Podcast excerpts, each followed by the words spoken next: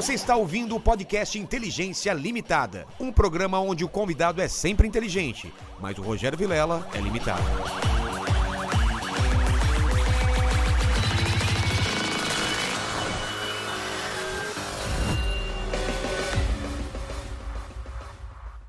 Olá, terráqueos! Como é que vocês estão? Eu sou o Rogério Vilela, está começando mais um Inteligência Limitada, o programa onde a limitação da inteligência acontece somente por parte do apresentador que vos fala, porque sempre trago pessoas mais inteligentes, mais interessantes e com a vida muito mais é, so- na sociedade do que a gente. Hoje- Empreendedoras, Empreendedora, né? muito bem. Obrigado por me ajudar. Hoje, hoje você mandou bem, hein? É, hoje- Tem hoje dia que você manda de- mal. Hoje eu fiz a lição de casa. Empreendedora, muito bem. Essa palavra é muito boa. O que significa empreendedor? Ah, são pessoas que. Empreendem. Lembra quando você ia procurar no dicionário lá? Ato ou efeito, o que, que é? Era a mesma palavra, só fala o ato ou efeito dá aquela mesma palavra. né? É, o ato e efeito de empreender. Antes, antes de falar com esse os sócios aqui, eu quero que você fale com os nossos sócios daí. Sim, sim, ó, galera, já tá fixado no chat lá as regras, tá? Vocês podem participar com pergunta, com comentário, aquele famoso jabazão pra ajudar a gente. Você já entra no canal, se inscreve, torna-se negócio. membro, Torna-se membro, porque, ó, teve. Hoje já, já- já tiveram duas lives desse, desse, dessa semana que só foram perguntas dos membros. Então, Exato. é o tal do, do sócio, né? Fique sócio. É isso aí, tem E privilégios. com, é, tô aqui com o Bruno e com a Malu e não sei se já falaram pra vocês. Eu nem troco ideia, eu já peço presente logo de cara, eu sou muito. Ah, é assim de cara? Não, é, eu. Nossa, eu, não, antes, antes eu explicava tudo, agora eu já É. peço presente, né? Tem uma, nenhuma, nenhuma vergonha. É um presente vergonha. inútil, vocês trouxeram? Alguma coisa pra colocar Trouxemos. no cenário? Trouxemos. Tem pouca gente- coisa, né? A gente trouxe um presente inútil, mas também trouxe presentes úteis. Ah, isso é bom, isso é bom. Na verdade, eu vi que vocês gostam de uma coisa que já foi útil e hoje é inútil. É. E eu pensei em trazer uma coisa que muita gente considera hoje inútil, mas vai ser muito útil nos próximos anos. Eu vou começar pelo inútil. Tá. Eu trouxe uma nota de 10 trilhões de dólares do Zimbábue. O que... É de verdade? É de, aqui? de verdade. verdade. Ele é Ah, para. colecionador, É, né? eu, eu Ele- gosto de colecionar dinheiro. Eu gosto muito das notas de 100. Eu coleciono várias dessas. Cara, olha a quantidade de zero, velho. Sim. Olha. Ah, dá 10 pra ver trilhões de dólares. Tá e essa não foi a maior nota que eles criaram lá. Chegaram Não? a criar uma nota de 100 trilhões de dólares. Cara, Tá milionário. E, e sabe o que é impressionante? Não vale nada. Essa nota ela durou até 2008. Quanto que isso aqui valia em reais em 2008? Quanto você acha? Em real, que não é uma moeda lá, né? Nessas coisas. Não é um franco suíço, um dólar. 100 reais. Valia 15 centavos de real. O quê? 10 trilhões de dólares do Zimbábue valiam 15 Dá pra centavos de real. pagar Isso o... dá pra pagar o salário do, do do, Paquito. do Paquito por mês aqui, ó. É, ainda tem Já que dar pensou você falar, ganho 10 trilhões de Dólares do Zimbábue. dólares do Zimbábue? Não, se isso aqui fosse reais, daria pra comprar todas as empresas da bolsa e também daria pra pagar a dívida pública brasileira. Agora no Zimbábue não comprava nem a jujuba. Nossa, cara, que doido. É o lance da, da, da inflação absurda, né? Exatamente, Vocês viveram essa inflação? Eu vivi. Não. Eu não cheguei Aquela a pegar. A não pegaram? Na verdade, eu já era nascido, mas eu não tenho lembrança. É. Eu nasci em 88, então. Era muito louco, cara. Você tava no supermercado, no supermercado, os caras remarcando o preço, você tinha que pegar logo o produto, senão os caras pegavam, né? Você, você também viveu, né? É, tinha a tal da URV, né? Que você Nossa. tinha que calcular. Sou pra- fiscal do Sarney depois. Tem uma bagunça, né? Esse é o inútil. Esse é o inútil. Esse é o inútil. ficar bonito Esse é o inútil. hein? Olha e de útil, na verdade, coisa que as pessoas acham inútil, mas vai ser útil no futuro, a gente trouxe uma representação física de um NFT. Porque NFT é um negócio que o pessoal olha Cara, hoje e fala. Entendo, eu não entendi direito esse negócio. Exato, o pessoal pensa que é amor. inútil. Tem que explicar Eu não é entendo. o Explica o que é NFT. O NFT é um É uma- non-fungible token, é um token não fungível. É um item único, escasso, porém digital. O que é difícil, né? Porque no mundo É digital não tem fosse- escassez. É Então, como se fosse falar. uma arte, Mas não é só que copiar. digital. Então, o pessoal acha, por exemplo, o Neymar ele comprou aquele NFT de uma coleção de macacos chamado Bored Ape. Pagou milhões naquele NFT. Ah, é? Pagou, muito caro. Se eu não me engano, foi. Ele pagou em dois NFTs coisa de 6 milhões. E aí o pessoal falou: olha, printei, agora eu tenho igual o teu, Neymar. E não é igual, você tem a mídia, mas você não tem a mídia feita por aquele criador, com histórico de mercado. Seria, por exemplo, como se eu chegasse no Louvre, onde tá a Mona Lisa, tirasse uma foto em frente a ela e, E começasse a gritar no Louvre: Seus otários, agora eu tenho a Mona Lisa pra mim. E não tem, porque a Mona Lisa é criada pelo Da Vinci Mas, tá lá, Bruno, entendeu? Me desculpa, cara. Mas não é a mesma Tem uma diferencinha. Mas parece muita. né, mas ah, comprar um JPEG aí que o cara fala, esse JPEG é original. não, desculpa, é que eu sou ignorante mesmo, mas Não, é, é- é difícil ter essa, essa mentalidade. E, e tá, e já tem esse mercado forte assim? Tem esse mercado forte. Essa coleção específica do Neymar, ela movimentou bilhões. E toda vez que há uma movimentação, os donos daquela coleção ganham uma taxa de 2,5 do valor da negociação. Então, se eu vender um NFT para Malu por, por exemplo, é, 10 mil reais, 2,5% disso, que seria 250 reais, iria para o dono da coleção. E eles movimentaram uns, nesse valor, uns 26 milhões de reais. Então dá para comprar muita coisa com isso já. Claro. Só que não é só a imagem, eles usaram aquilo para criar um clube. Sim. Então fazem festas específicas onde só vai o pessoal que tem NFT. E quem tem NFT daquela coleção é Madonna, é o Neymar, é o Justin Bieber, é Post Malone, é Paris Hilton. Cara, os ricos são muito isso. É, é o exato, é o Rolex da geração É. que usa rede social e internet, entendeu? Mano, que doideira. Mas dá pra, dá pra roubar dele. Não. Dá, dá pra ser hackeado. Dá pra ser Ah, hackeado. Dá pra ser hackeado. Na Aí teoria. você perde na, o original. Na teoria. Sim, dá, Alguém- dá pra isso acontecer. É, Dá é- pra isso acontecer. Daqui a pouco tem filme aí dos caras roubando, não tem? Roubo de arte e os caras roubando NFT, olha que louco. Total. Vai E, acontecer. e como que surgiu isso? Quem que. Surge como? Vocês sabem? Isso foi uma evolução dos protocolos digitais que a gente vê no mundo de criptomoedas. Ah, é? Então, se a gente for pensar no ambiente digital, é um ambiente onde não há escassez. Se eu te mando um e-mail e você pega esse e-mail, acha muito legal e manda pra todo mundo que Eu assiste posso o podcast, replicar quantas vezes eu quiser. há de tá. infinitum. Daqui Tá. a pouco aquilo tá pra todos os bilhões de pessoas da Terra. Agora, com o Bitcoin, que foi a primeira criptomoeda, surgiu lá em 2009, eles conseguiram criar uma escassez digital. Ao ponto de ter só 21 milhões de unidades. É o máximo de Bitcoin você Bitcoin que a gente que vai é, ter. né? Sim. Ah, tá. Aquela Uma moeda digital. Eu falei que sim, né? Porque já vieram duas pessoas aqui explicar. É muito mal eu falar aqui. É uma Eu- moeda digital. Não, eu sei, não, eu sei o que é Bitcoin. Mas eu também fui na. Fui assim, me explica exatamente como que surgiu o Bitcoin Aham. e tal. Essas coisas ainda é difícil também de entender, mas eu sei o que é Bitcoin, assim. E aí o Bitcoin foi a primeira de várias que vieram depois. Hoje tem mais de 19 mil criptomoedas. E uma delas, que é o Ether, da rede Ethereum, essa é uma rede que dá pra criar muita coisa lá dentro. Não que no Bitcoin não dê pra fazer esse tipo de coisa, mas é, é a vocação além dessa da rede. moeda, tem outros itens que podem ser É, criados. você isso? pode criar contratos inteligentes, protocolos. É, o Ethereum, ele surgiu para ser uma nova internet. Ele veio para descentralizar a internet. Porque a internet, ela parece descentralizada, mas na verdade ela tá na mão de algumas poucas empresas, né? A gente depende muito de Amazon, de Google, do Facebook. E aqui no Brasil a gente lembra muito bem daquela época que o Uber chegou e aí em toda a cidade um vereador que tinha contato com o taxista proibiu o Uber, né? Falava, É. Uber não pode funcionar mais aqui não. Exato. E como é, é centralizado, você manda uma cartinha pra empresa, tira do servidor e ela não tá funcionando na cidade. Se for descentralizado, não Esquece. tiver pra quem mandar a carta, não, tem como proibir aquilo. Carta, exato. E dentro dessa rede você pode fazer muita coisa. E aí surgiu a questão do NFT, que hoje está se popularizando como arte digital, o pessoal tá usando muito pra arte. Pode ser o que também? Pode ser Pode ser um monte de coisa. Eu gosto sempre de citar o Thomas Edison, que ele inventou muitas coisas, mas entre as invenções tinha o fonógrafo. Tá. O fonógrafo ele grava e reproduz sons. E quando o Edison inventou, ele fez uma lista dos possíveis usos do fonógrafo. E ele colocou lá coisas como: ah, você pode gravar as palavras de alguém que tá pra morrer, pra que a família possa ouvir. Você pode colocar alguém pra ler um livro e aí a gente grava e depois reproduz pra quem não tem visão. Então Thomas Edison também inventou o audiobook. O audiobook. É. Só que ele não colocou música. Ele não colocou, grava a música e reproduz. E quando começaram a fazer. Ele não colocou. Não. A coisa mais básica. Ele achava E um quando absurdo. começaram a fazer isso, ele achava um absurdo. Ele falou que estavam corrompendo a invenção Você dele. tá brincando que ele não É pensou sério. pra isso. Ele não, Não pensou pra isso. E demorou muito tempo pra ele admitir que o melhor uso do fonógrafo era pra indústria musical. Então NFT é igual. Daqui a pouco vai ter gente fazendo com isso um monte de coisa que a gente não imagina. Coisas Entendi. óbvias. É arte e ingresso pra show, por exemplo. Ingresso também. Vale muito a pena ingresso pra show ser NFT. Por quê? Qual é a diferença de um ingresso normal pro NFT? Porque vamos supor que isso aqui é um ingresso pra um show. Eu Tá. comprei mil desses ingressos. O que o show quase nunca quer que aconteça. Mas eu comprei. E aí eu vou revender pra um monte de gente mais caro. É isso que o cambista tenta fazer. Eu tenho como rastrear você que. E você- vai ganhar em cima da- dessas outras vendas. Você tem como rastrear, mas a questão, você não, não precisa me rastrear, porque o ponto é o seguinte: se for um NFT e você definir uma taxa de royalty, toda vez que eu vendo pra alguém, você ganha uma parte. Então, o teu interesse tá que eu seja um ótimo cambista e venda o mais caro que eu puder, porque você vai ganhar uma parte disso, entendeu? Entendi. Então, Super Bowl, por exemplo, Não vira uma coisa. próxima vez já vai ser NFT o ingresso. Eu acho que daqui a uns 5 anos, 90% dos ingressos vão ser NFTs. É só E- popularizar a tecnologia pra criar, pra ficar mais Quem fácil. vai começar a ter ingresso que pouca poucas pessoas guardaram aquilo, ou se perdeu, ou não, também vai ter raro?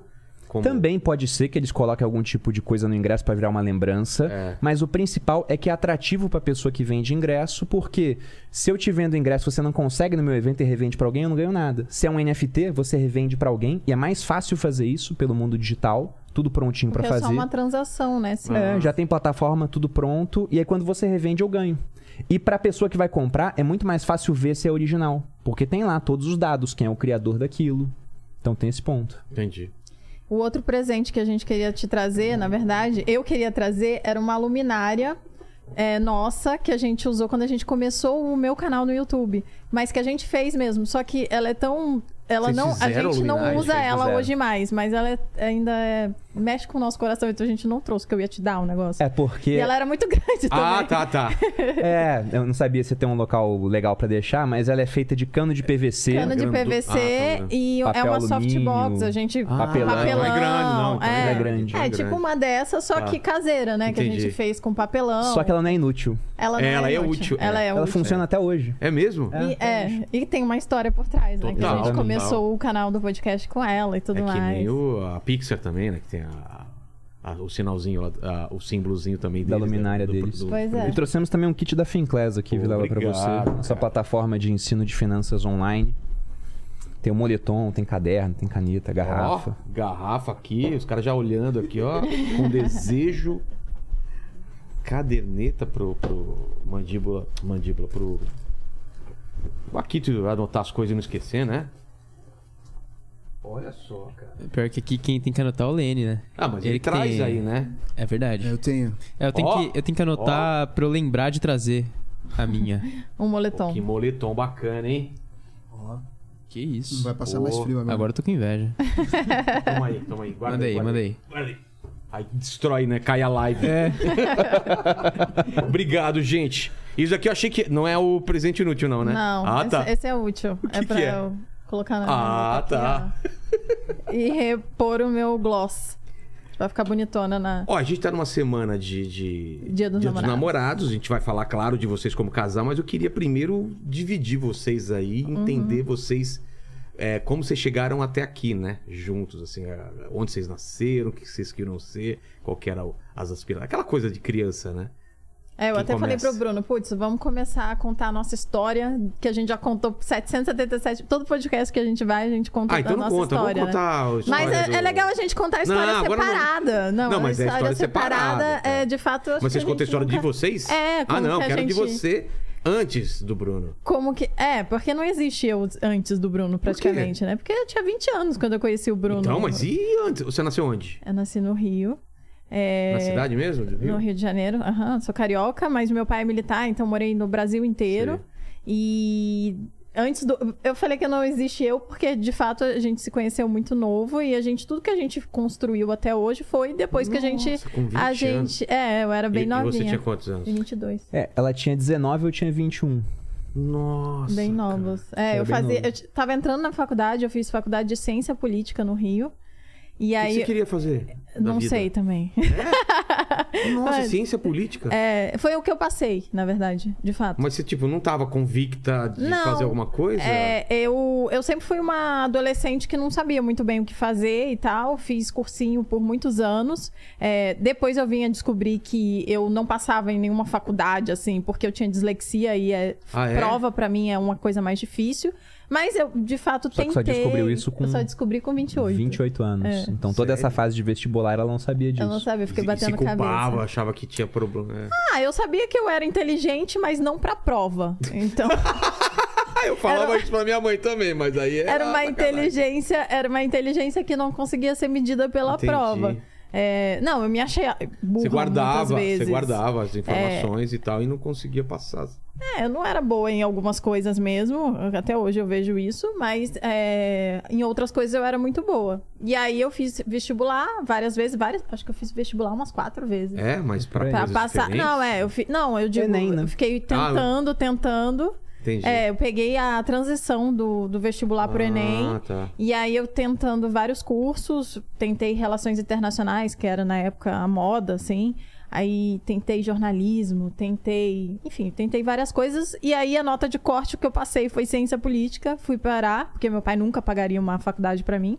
Aí fui pro Rio, fiz faculdade, terminei a faculdade, mesmo sabendo que eu não ia trabalhar com isso, porque enfim, política não é uma coisa que. Apesar de. Não é só com política que você trabalha quando você faz ciência Ciências política. políticas abrangem mais coisas. Ah, você pode ser. Você pode dar uma consultoria para uma empresa, né? Em relação a isso. Você pode dar assessoria para políticos. você- principalmente, né? Você fa- trabalha em campanha e tudo Mas você mais. gostava de política? Você acompanhava ou não? Não, não tanto. É? Eu aprendi muito na faculdade, mas não, não acompanhava tanto Não era assim. sua paixão, Não, assim. não era. E aí, quando eu saí da faculdade, a gente. Eu fui empreender no ramo digital, né? Que eu fui fazer YouTube. E foi assim que começou a minha história no Mas YouTube. você cai no YouTube como? Foi. Aí A já começa a gente- história do Então, Bruno lá. também. Então, Bruno, É. você criança até chegar aí, vai, como que é? Você nasceu Eu onde? nasci em Cabo Frio, porque o meu pai ele é piloto de helicóptero do Exército. Cabo Frio é perto do Rio? Como É que perto, é região dos lagos ali Tá. no Rio, é coisa de menos de duas horas do Rio de Janeiro. Mas eu nasci em Cabo Frio, só nasci e fui embora. Porque ele tava fazendo curso em São Pedro da Aldeia, que era do lado, e o hospital era em Cabo Frio. E ele era piloto de helicóptero do Exército, pilotou durante boa parte da vida dele. E eu morei depois em Taubaté e fui pro Rio quando meus pais se separaram. Aí eu cheguei no Rio, eu tinha um sotaque muito forte de Taubaté. E hoje eu não tenho mais, né? Eu perdi o sotaque É. de lá, mas não ganhei todo o sotaque do Rio. Então o pessoal. E a Malu também não tem sotaque. O pessoal acha que a gente então, é. ela não tem É de outros não tem cantos do Brasil. Ninguém sabe de onde a gente é. Tipo, um negócio meio William Bonner no final das contas. Exato. É, porque não é paulista também. não é, não é de lugar É, nenhum. um sotaque meio neutro, sem nada. E- Tô tentando achar alguma Não, não coisa. é. Não, tem, cara. Não tem. E quando eu tinha 17 anos, eu não sabia o que eu queria fazer da minha vida. Embora eu já dissesse pra todo mundo que eu ia ser rico. Eu não sabia como, Sério? mas eu falava, não, vou ter dinheiro. A minha avó, ela tem recordações, e isso eu nem lembro ela me contando. Mas quando eu tinha uns 10 anos, foi aquela época que acabou a paridade do real com o dólar. Até 98 era um pra um. Um real Putz, era igual a um eu dólar. lembro disso, cara. Que... E aí, É- quando acabou a eleição, virou dois pra um Quem praticamente. que era? no- Era o Fernando Henrique. Era o Fernando Henrique? Ele segurou durante um tempo, depois já Não não, deu mais pra né? segurar. E quando isso aconteceu, do nada, o dólar foi pra dois reais. E aí um monte de gente que ganhava em dólar começou a ganhar muito mais, né? Tinha jogador de basquete que o contrato era em dólar, do nada a remuneração do cara dobrava. E aí a minha avó falou que nisso eu tava contando o dinheiro assim, e falei, eu tenho tanto dinheiro aqui no meu cofrinho, quando eu for adulta eu vou ter tantos dólares. Ela falou, ué, mas você tá contando em dólar, isso aí é real. Daí eu falei, mas o dólar vale mais. Então elas têm- ela tem essas recordações, mas eu não sabia o que eu queria fazer da minha vida. E aí, como eu não sabia, tinha um concurso pro exército. E o meu pai era militar, os meus tios eram militares, os irmãos do meu pai. A minha mãe tem uma irmã que casou também com militar, então tava cheio de militares na família. Eu fiz colégio militar do Rio de Janeiro. E o concurso era um ano antes do vestibular. Daí eu falei, vou tentar um concurso, só pra me preparar, ver como é que é. Se eu passar, eu vou. Se eu não passar, no ano seguinte eu faço vestibular pra alguma coisa. Pensava em direito, educação física. Acabou que eu tentei o concurso, eu não passei na primeira vez, mas depois que eu não passei, eu falei, agora eu quero passar. Aí eu estudei só pra aquilo. Foi o ano onde eu descobri que era uma pessoa inteligente. Até então eu achava também que era um cara totalmente mediano. Porque quando os meus pais separaram, eu fui pra escola no Rio de Janeiro e ninguém mais estudava comigo. Antes meu pai estudava comigo. Até a quarta série eu era o melhor aluno da minha sala. Quando ele parou de estudar comigo no Rio de Janeiro, eu vi que se eu tirasse 10 ou 5 ia dar na mesma. Então comecei a estudar só pro 5. Entendi. E eu fiz isso durante tanto tempo que eu esqueci que eu podia tirar 10. E quando eu fui pro cursinho e me dediquei pra passar no exército, eu comecei a ficar em primeiro nos simulados. E no primeiro simulado que teve, eu fiquei em primeiro já. Era de física e história. Eu fui muito bem em física e gabaritei história. Só que eu achei que era sorte. Nossa, fiz. E um amigo É, meu ainda falou que era sorte. É, Ele viu, ele viu assim a classificação, era umas cento e poucas pessoas, eu tava em primeiro, eu impressionado. Eu falei, caramba, eu fiquei em primeiro. Ele virou pra mim e falou, caramba, Perini, que sorte. E eu ainda falei assim, pois é, concordando com ele. Porque eu falei, ah, deve ter sido sorte, mas eu fiquei em primeiro em vários. Aí passei no exército. Só que o exército eu sempre encarei como algo temporário na minha vida. Eu gostei do que eu vi lá, só que a fase que eu gostei eu sabia que ia durar pouco, que era uma fase mais operacional, de atirar, pular de paraquedas. E quando você vai ficando mais velho no exército, você começa a ir para uma fase mais administrativa, mais burocrática, de planejar para que o pessoal mais novo faça esse tipo de coisa. Então eu coloquei uma meta de que, olha, até 30 anos eu tenho que estar fora do exército e eu quero ter um milhão de reais. Essa era a minha meta. Que... Até quantos anos? Até 30, eu tinha 20 na época. Aí depois essa meta mudou porque eu descobri um conceito de inflação, que eu não entendia até então. E eu vi que não podia ser um valor definido. Aí eu queria ter um patrimônio que investido pudesse me dar uma renda que fosse suficiente para viver. Uma renda igual do meu salário do exército, por exemplo. Que era. Seria o que hoje em dia? Depende do ano. Ah, hoje em dia eu nem sei. né? Teria que perguntar pra alguém não, não, que tá lá. Comparativamente seria o quê? Olha, em 2010, quando 2010 eu tava me formando, era 4.500 que eu ganhava. Quando eu tava pra ir embora do exército, era uns 9 mil que eu recebia. Então eu queria ter uma renda parecida com aquela. E aí eu comecei a investir pra isso. E fui investindo mês após mês. E aí eu encontrei a Malu. E eu falava pra todo mundo que eu queria ter um milhão até os 30, né? Simplificava o que eu queria fazer. E todo mundo ria da minha cara, né? A Malu não riu da minha cara. Ela falou, nossa, tá, que eu legal, né? É mesmo? tipo, ah, E ela assumiu a meta junto. Não, é é brincadeira, mas de fato, eu, eu não tinha muita dimensão. Ah, deve, deve dar certo isso daí, vambora. E São 10 era- anos pra fazer isso, né? É, e, é, parece muito que... tempo, mas sei lá, né? Não, passa, né? 10 anos passam, de toda forma. É. 10 anos passam. Só que eram 10 anos de um Brasil com juros parecidos com os juros atuais. Era uma taxa de juros assim, de 12%, de 14%. Então, fazendo as contas de juros compostos, se eu poupasse o suficiente e alocasse bem esse dinheiro, tanto em renda fixa quanto em renda variável, ia dar certo. E no meio do caminho surgiu um negócio chamado Bitcoin. E lá atrás, quando surgiu, o Bitcoin surgiu em 2009. A gente esbarrou com o 2009? Bitcoin. Foi 2009. A gente esbarrou com o Bitcoin em 2014. Não valia nem 500 reais naquela época. Hoje, Hoje- em dia tá valendo. É, hoje, depois de cair E 50%, por vale que- 160 mil. Por que você acreditou nisso de cara assim? Eu não acreditei de cara. Não? Eu olhei e achei interessante. Eu falei, nossa, isso aqui é interessante. Mas só vai ser interessante se muita gente acreditar. Porque o valor de uma moeda tá na confiança que as pessoas têm naquela moeda. Por que, que o dólar ele vale muito mais do que várias outras moedas? Porque todo mundo confia no dólar, todo mundo entende que ele tem valor. Vamos pensar até no, no Afeganistão, que há pouquíssimo tempo, infelizmente, voltou a ser dominado pelo Talibã. O Talibã, quando dominou o Afeganistão, ele começou a quebrar um monte de símbolos cristãos. Ele começou a tirar tudo que é símbolo do Ocidente. Ele começou a, a mandar as mulheres se vestirem de burca novamente. Então eles acabaram com tudo que eles não acreditam e implementaram o que eles acreditam. Eles invadiram o sistema bancário e acharam dólares lá dentro. Eles Ah, é? queimaram os dólares porque é um símbolo ocidental? Não. Não, porque eles entendem que aquilo tem valor. Eles acreditam no dólar, igual a gente acredita. Não, mas é- a, a real é que o Bruno não precisou acreditar tanto no Bitcoin, porque naquela época existiam alguns sistemas que você conseguia ter o Bitcoin sem comprar. Como assim? É, Você então, tinha sites que davam de graça. era como se a pessoa minerasse o Bitcoin. Hoje em dia não, não é possível mais, mas o... É, é isso, É, não, né? não era mineração, é Não, porque mas- mineração é a maneira como você produz bitcoins, Sim. mas, por exemplo, Você ganhava se você estivesse lá fazendo alguns, algumas coisas dentro do site. é, existe. O Bitcoin era tão barato que o que acontecia? Tinha sites que criavam uma página com vários anúncios. E quando você entrava no site, eles ganhavam dinheiro, né? Porque você visualizava os anúncios. Sim. E pra te atrair, eles falavam assim: se você entrar no meu site e preencher esse reCAPTCHA pra mostrar que você não era um robô, eu te dou 0,0000001 Bitcoin. Isso era nada, né? Podia ter um outro zero depois. Na época era nada. Só que como o Bitcoin saiu de 500 reais para bater uma máxima de 370 mil quase, aquilo que era nada começou Virou. a ser bastante dinheiro. E enquanto era nada, eu juntei muito Bitcoin. Porque eu tinha um blog e eu escrevi um artigo mostrando nove sites para as pessoas juntarem Bitcoins de graça.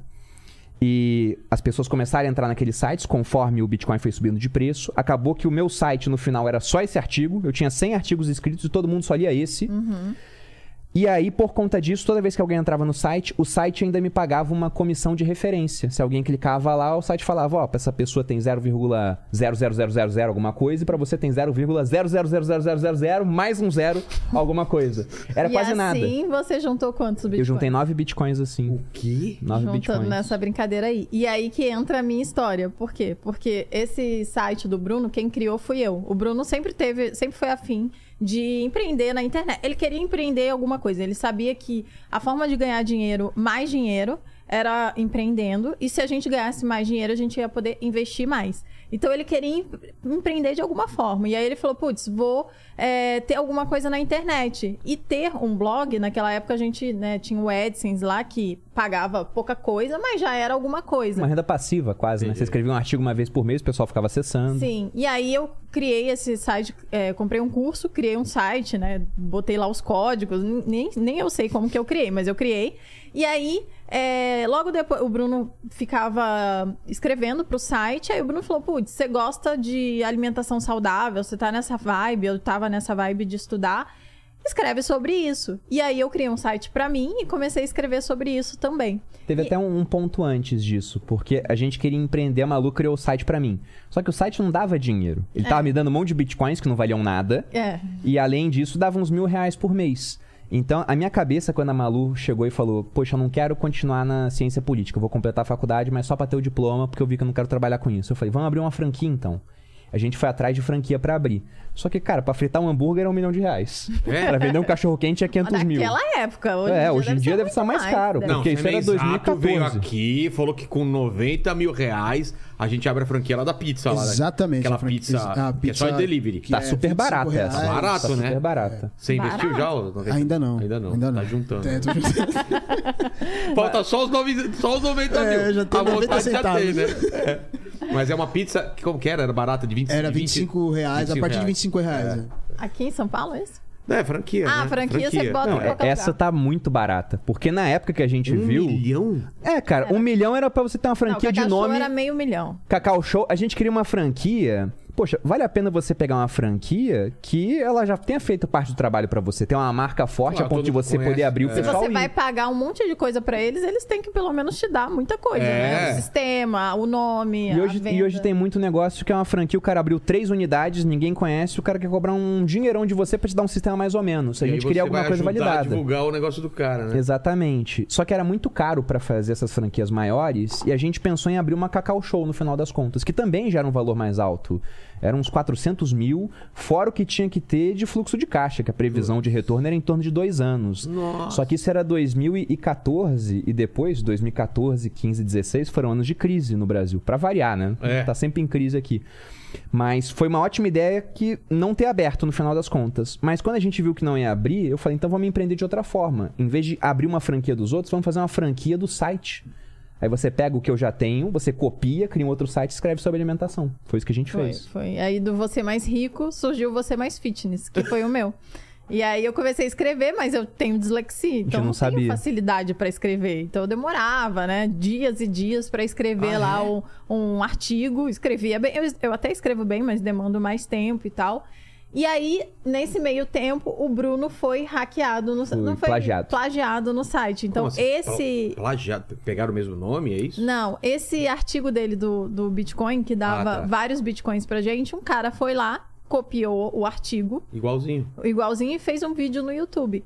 Esse foi o ponto, foi o vídeo no YouTube. Foi o Ah. ponto no YouTube. Porque Exato. esse artigo, ele ficava em primeiro nas buscas do Google. Então era normal que sites menores copiassem ipsiliteris Uhum. o artigo e colocassem. Só que eles ficavam muito abaixo de mim no Google, não tinha Claro. problema. Só que esse cara, ele copiou, botou no site dele e ele fez um vídeo mostrando a cópia. E ele não mudou nada, porque eu tenho o hábito de escrever e falar, com, usar perguntas retóricas, né? Mas, Bruno, se tal coisa aconteceu, o nome do cara era Ricardo e tava Ele lá. Só, Mas, só Bruno, faltava ele colocar mais Bruno e ele chama E ele Ricardo. tinha, e tinha. Tava Ah. igualzinho. Mas, Bruno, se tal coisa acontecer. Tava igual. E o site dele não tinha mais buscas do que o meu. Só que o vídeo do YouTube Tinha tinha, muito muito, mais. mais, Ah, sendo claro, muito mais porque a galera prefere E ver, ele né? botou os links dele, Ele né? botou os links Então, dele, ele tirou os Aí ganhava- você ele- se ligou e falou, vamos ter que ir pro YouTube, é isso? Foi exatamente isso. Foi Até isso. porque eu reclamei, né, com o, o Google. Falei, poxa, o cara ele pegou o meu material e o Google, ele de maneira muito sensata me respondeu e falou: Olha, esse cara, ele fez um vídeo do seu material. Se ele fosse no seu site e falasse de você, falasse tudo certinho, você entende que seria um material novo? Deu, eu entendo. Você tá absolutamente certo quanto a isso. Aí eu pensei, tenho que ir pro YouTube. Só que eu era militar naquela época ainda. Eu saí do exército só em 2017. E não era essa época atual, que tá todo mundo na internet. Eu era primeiro de turma ainda no exército. Então o pessoal esperava, poxa, o, o, o Bruno um dia vai ser general, por exemplo. Eu tinha medo do que as pessoas pudessem pensar se eu começasse a mostrar minha cara em vídeos. Eu pensei, vou esperar. Mas a Malu era muito comunicativa. A gente não sabia que ela tinha dislexia ainda. Mas como ela tinha dislexia, não é muito bom você botar uma pessoa com dislexia pra ficar escrevendo, ganhar a vida com isso. Não é o melhor uso dela. É que nem, por exemplo, é, a gente pega um, um cavalo. Sei. Cavalo de corrida. O melhor uso pra esse cavalo é é deixar ele com uma carga leve, né? Afinal, é um cavalo de corrida. Não é pra você oprimir ele com um fardo pesado. Pra isso, você tem um burro de carga.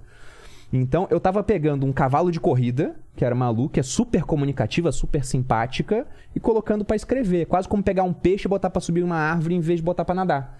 Aí, quando eu falei, você tem que ir pro YouTube, ver a história da luminária. Porque a Malu falou, poxa, mas a gente Sim. não tem câmera pra gravar. Ah, não tem. Mas tinha celular. Ah, a tinha gente não celular. tinha nada. Tinha celular. Daí ela falou, mas não tem iluminação. Daí eu entrei no YouTube e pesquisei como fazer iluminação caseira. Tinha vídeo ensinando. Nossa. Falei, a gente faz a A iluminação. gente fez com cano de PVC. Vai fazendo a voltinha. É, fizemos. Até hoje tem lá em casa, né? Antes, no E início, a funciona. gente usava Luz fria? um. A gente Não, botou a usou- lâmpada era amarela três- pra Tinha ficar três boa. bocal. Não, é bem É? feito. Não, três muito bocal. profissional. Uma, uma, uma. Não, era duas brancas e uma, E uma amarela. pra poder dar o contraste bom. Gastamos 130 reais na luz. e a gente fez uma estrutura com cano de PVC que ela ficou assim, é, a- Ah, adaptável. ela ajustável, Aham. né? E a gente usou como peso pra ela não tombar um pote de whey cheio de areia.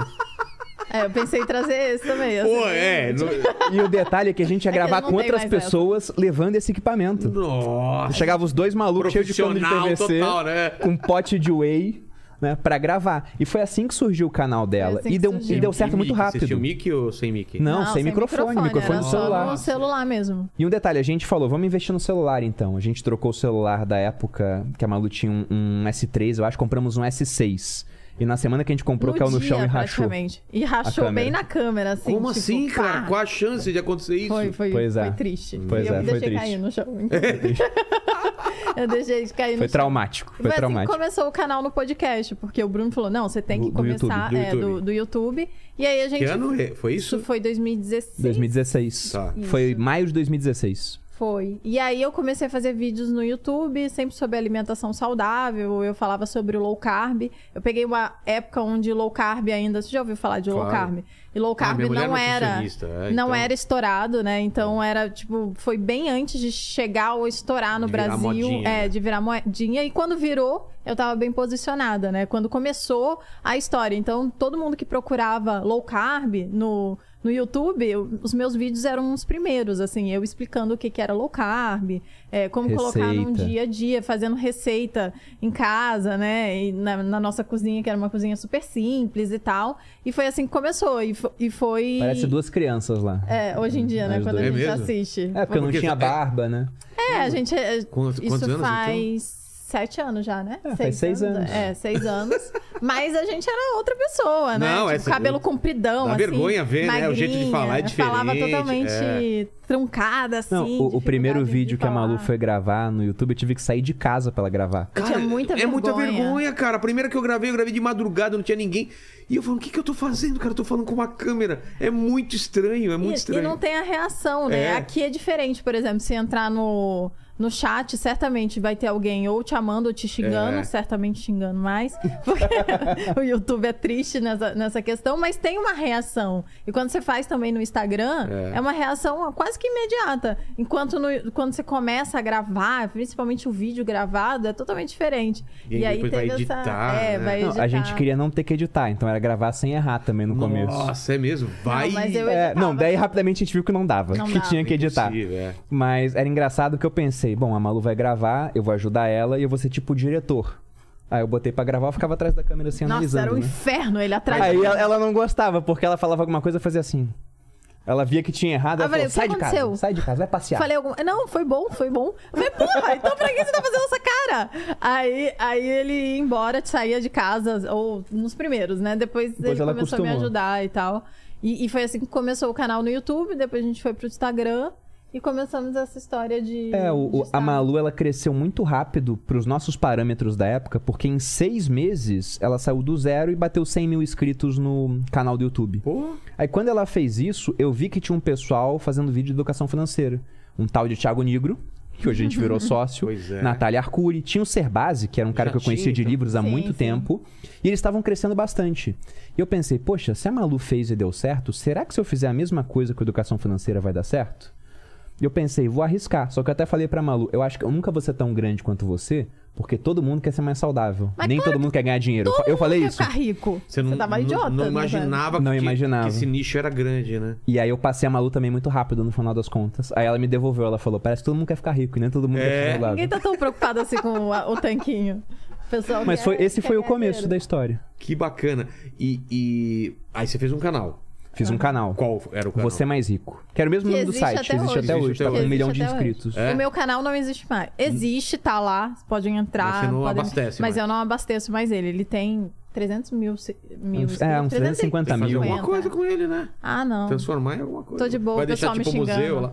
É? Não, não, Não, não, é não, tô zoando. xingando. É porque o, o que É aconteceu porque é, eu que. também eu virei um pouco. Eu não falo tanto hoje em dia sobre alimentação saudável. Ah, não? Eu, eu passei mais pra hábitos saudáveis. Então Ah, hoje. tem a ver, Não, total. Eu vendo um curso que inclusive está aberto, que é Materializa, e ele é sobre como colocar em prática a sua alimentação, os seus hábitos saudáveis, se tornar uma pessoa mais saudável, de fato, né? Sair da nutricionista com o plano alimentar, usar dois dias e depois nunca mais olhar o plano porque você desistiu. Não, eu faço você colocar em prática aquilo. Então, a gente tem lá ferramentas para que você de fato coloque em prática a sua alimentação saudável. A gente conversa sobre as, as coisas básicas de alimentação, de treino, para que você tenha é, autonomia de tomar suas decisões e aprender o mínimo sobre saúde, porque as pessoas têm essa mania de terceirizar a saúde total, né? Como você vai terceirizar tanto você nem consegue escolher quando o médico te fala qual a melhor alternativa para você, né? As pessoas hoje em dia elas, elas literalmente terceirizam a sua a sua Mas por que você acha saúde. que acontece isso? É porque a culpa nunca vai ser dela? É isso? É, pode ser. Não, é porque Não assumiu o fazer dieta hoje em dia, né? Você deixar de comer a jujuba, aqui, Jujuba. por exemplo, é muito sacrifício. Só pra contrariar, né? É, você, é um prazer imediato que você vai deixar de ter naquele momento por, por um prazer futuro do seu corpo legal, da sua Tá. saúde legal. Então você tem que ser, querendo ou não, mais maduro para que você consiga fazer essa escolha de não ter o prazer imediato, adiar esse prazer para um prazer futuro. E as pessoas não estão afim disso. Eu- Na verdade, a nossa que- geração hoje em dia, ela só quer ser aceita, ela só quer o, caminho mais fácil, se der um pouquinho mais de, de trabalho, ela, ah, deixa quieto. É, essa escolha ela é difícil pelo seguinte, né? Eu já comi meu jujuba, vou comer uma outra só pra demonstrar um Tá. Mas se eu comer essa jujuba, a recompensa é imediata. Claro. Eu, eu sinto aquele prazer. E o malefício, se vier só no futuro, como é só uma jujuba, Você não nem vem. sabe, né? Mas se eu ficar fazendo isso todo dia, o malefício é daqui a algum tempo ganhar algum peso, Uhum. alguma coisa assim. Agora, se eu abro mão da jujuba, eu perco agora, eu deixo de ter um prazer, por um benefício que eu vou colher só no futuro. Então, é muito melhor você colher agora do que lá na frente. A gente, como ser humano, é naturalmente imediatista. Mas o ponto da terceirização, eu acho que é normal o pessoal terceirizar tudo hoje em dia, porque a vida é cada vez mais complexa, né? Se a gente voltasse 100 anos no tempo e falasse, não, você vai ter que ter um profissional pra te falar o que você tem que comer. As pessoas do começo do século XX falando, tá maluco? Eu vou comer o que eu sempre comi, o que os meus avós comiam. E talvez não precisassem mesmo desse profissional, porque era muito simples, né? Era comida de verdade, era aquela comida. Hoje em dia se criou tanta coisa, por exemplo, essa jujuba. Industrializados que não que, existiam que tem naquela na época. jujuba? Açúcar, aí você vai olhar nos ingredientes. Goma xantana. Um monte. Não, goma xantana ainda é ok, né? Não, mas tem- é um monte de, de sigla que você nem reconhece como verdade. comida. Se você mostrar pra alguém, pro seu tataravô, ele vai dizer: não, isso não é de comer. Isso não é comida. E a gente come, né? Então, é, era, de fato, antigamente não precisava, talvez. Mas isso não é só pra comida, isso é pra tudo. O mundo tá Ah, cada vez mais complexo. Porque você pensa, o pessoal não tá terceirizando só saúde, alimentação, tá terceirizando tudo que pode terceirizar porque tá complexo, pô. Investir o dinheiro é cada vez mais complexo, o mundo tá cada vez mais financiarizado. A gente falou de inflação, por exemplo. Hoje em dia, quem não conhece o conceito de inflação fica mais pobre a cada ano que passa.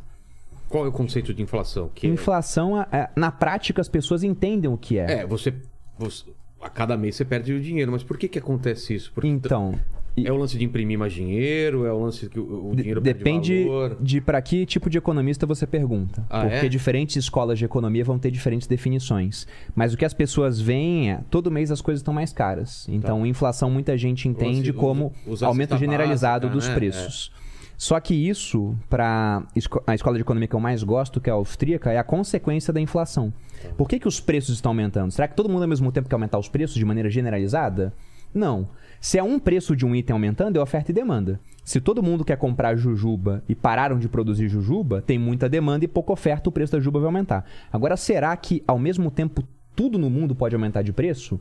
Na pandemia até dá, porque você restringe a oferta de tudo, enquanto a demanda está normal. Só que além disso, criaram muito dinheiro.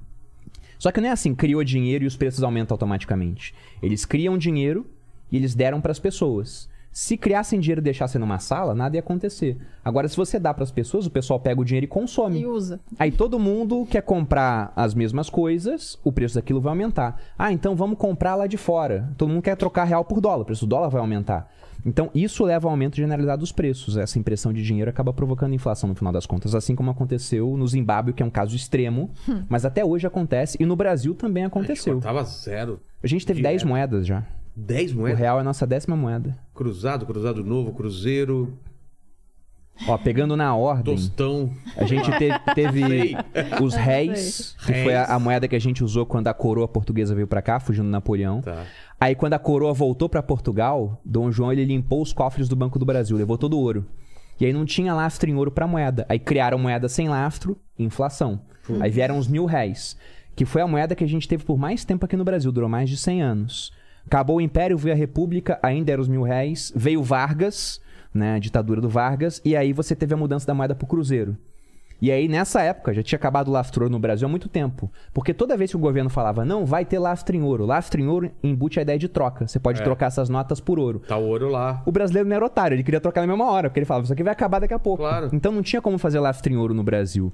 Aí com os Todo mundo- militares. se todo mundo ao mesmo tempo, né? Não dá, não dá, é corrida bancária. É. Aí com os militares depois veio o Cruzeiro Novo, aí depois trocou pra Cruzeiro de novo, aí Cruzado, Cruzado Novo, Cruzeiro, Ah, é, Cruzeiro Cruzado Real, até chegar no Real. Nossa. E o Real com 27 anos vai fazer 28 agora, já é a segunda moeda mais antiga. A primeira qual que é? É essa dos mil reais, Dos que mil teve reais. mais de 100 anos. Mas as outras todas foram muito curtinhas, não deram certo, né? Que doideira. A gente só cara. tem 28 anos de. De real, Real? 94. É verdade. Ah, 94. Vai fazer 28. Entendi, entendi. E, e- e- aí você tá falando o conceito de. O que, que é importante? O conceito de inflação. O que mais? O que, o que, que me deixa. é, o lance da bolsa, é, juros compostos, essas coisas, né? Pra quem não Complexo. entende, é tão complexo, cara. É tão... E, e esse é o ponto, Qual que é o né? básico que você tem que entender pra, pra começar a pensar em não perder, que seu dinheiro não perca tanto assim? é, é o conceito de inflação, porque esse é o básico do básico. Tá. Pelo seguinte, a gente vê de vez em quando o pessoal abrindo mão do consumo hoje, sendo extremamente maduro, como a Malu estava fazendo, para ter um poder de consumo maior no futuro. Só que o cara guarda esse dinheiro numa lata de biscoito, como eu já vi acontecer com as pessoas que são mais humildes, né? Aí não adianta. E o cara vai guardando ano após ano. E aí, quando ele junta um dinheiro, você vai ver ele não ganhou nada com aquilo, ele só perdeu. Porque quando ele começou a juntar dinheiro, 100 reais compravam duas sacolas de compras no mercado. E hoje compram meia sacola. Nossa. Então o cara ele abriu mão do consumo naquela época para poder consumir Esse mais vai consumir bem- bem- menos. Bem, claro, é. Outro dia, outro dia não, já faz uns anos, mas apareceu um caso na televisão e eu vi pela internet, o pessoal começou a me marcar, de um cara que tinha juntado dinheiro um tempão no telhado para comprar uma moto à vista. Nossa. Juntou Ah, durante isso anos. Foi triste, isso foi triste. Coitado. E aí, por juntar lá, ele foi perdendo pra inflação, sendo se colocasse o dinheiro até na poupança, teria um retorno maior, sendo que a poupança é a pior aplicação que tem das disponíveis, né? Tem coisa que rende mais com o mesmo risco, até com liquidez melhor, né? Ou igual. Sei. Mas o conceito básico é entender a inflação, porque se você entende que todo ano você vai ficar mais pobre, e isso é uma política de Estado, né? nem de governo. Porque entra governo, sai governo, o Banco Central, Segue que agora é mesmo. independente, continua com as metas de inflação. A meta desse ano, por exemplo, era de ter uma inflação de 3,5%, com até 1,5 pontos de tolerância para cima. Então, no máximo 5. Tá. A inflação Nós dos últimos estamos em 12 está em 12. Então, o Brasil, a gente não só bateu a meta, como dobrou a meta e bateu a meta dobrada. A É. meta dobrada, exatamente. E aí você pensa, você tá perdendo poder de compra. E aí você vai correr atrás do resto, que é o quê? Começar a investir. Começar por uma renda fixa que seja para proteger o seu dinheiro da desvalorização. Renda Então esse é o fixa. ponto. É, entendi. E, e- mas você não pode, você não tem, você não investe só em, em Não, tem que investir em tudo no Tem final Tem das que contas. diversificar. Mas. imóvel, é, que É, mais? o brasileiro já adora imóvel até por conta da herança hiperinflacionária. Se alguém for falar com os avós aí em casa, Nossa. perguntar o que que é investimento, o pessoal vai falar, compra terra. Tijolo. Quem compra terra não erra, compra tijolo, compra imóvel. ou o telefone na época deles, né? Também. Até hoje, na declaração de imposto de renda, tem um campo para linha telefônica. É? Porque era um negócio que era escasso, né? Então, o imóvel, ele, por que ele te protege da inflação? Porque ele tem um reajuste inflacionário. Você tem imóveis limitados no Brasil, a terra é, é limitada. Então, a, a partir do momento que o dinheiro perde valor, o pessoal fala: meu imóvel agora, você tem que me dar mais dinheiro por ele. Porque eu sei que tem outras pessoas dispostas a pagar mais.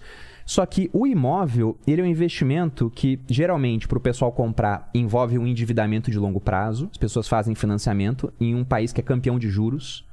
Pessoal fala, ah, tem que fazer financiamento e depois reclama do lucro dos bancos, pô. É na base do financiamento pago ao longo de 35 anos, né? E quando você compra um imóvel, além do endividamento, você concentra todo o seu patrimônio, até mais do que você possui, em um único lugar. E aí tem uma chance do Sujeito, imóvel é. ser ruim. O, o prédio tá desabando, foi feito com areia ruim lá, na época A do Naia. Ficar perigosa, ou É. ficar um Ou o lugar que ninguém vizinho quer ser um mala. Exatamente, o vizinho é um mala, alguma Colocar coisa todo o seu assim. dinheiro num...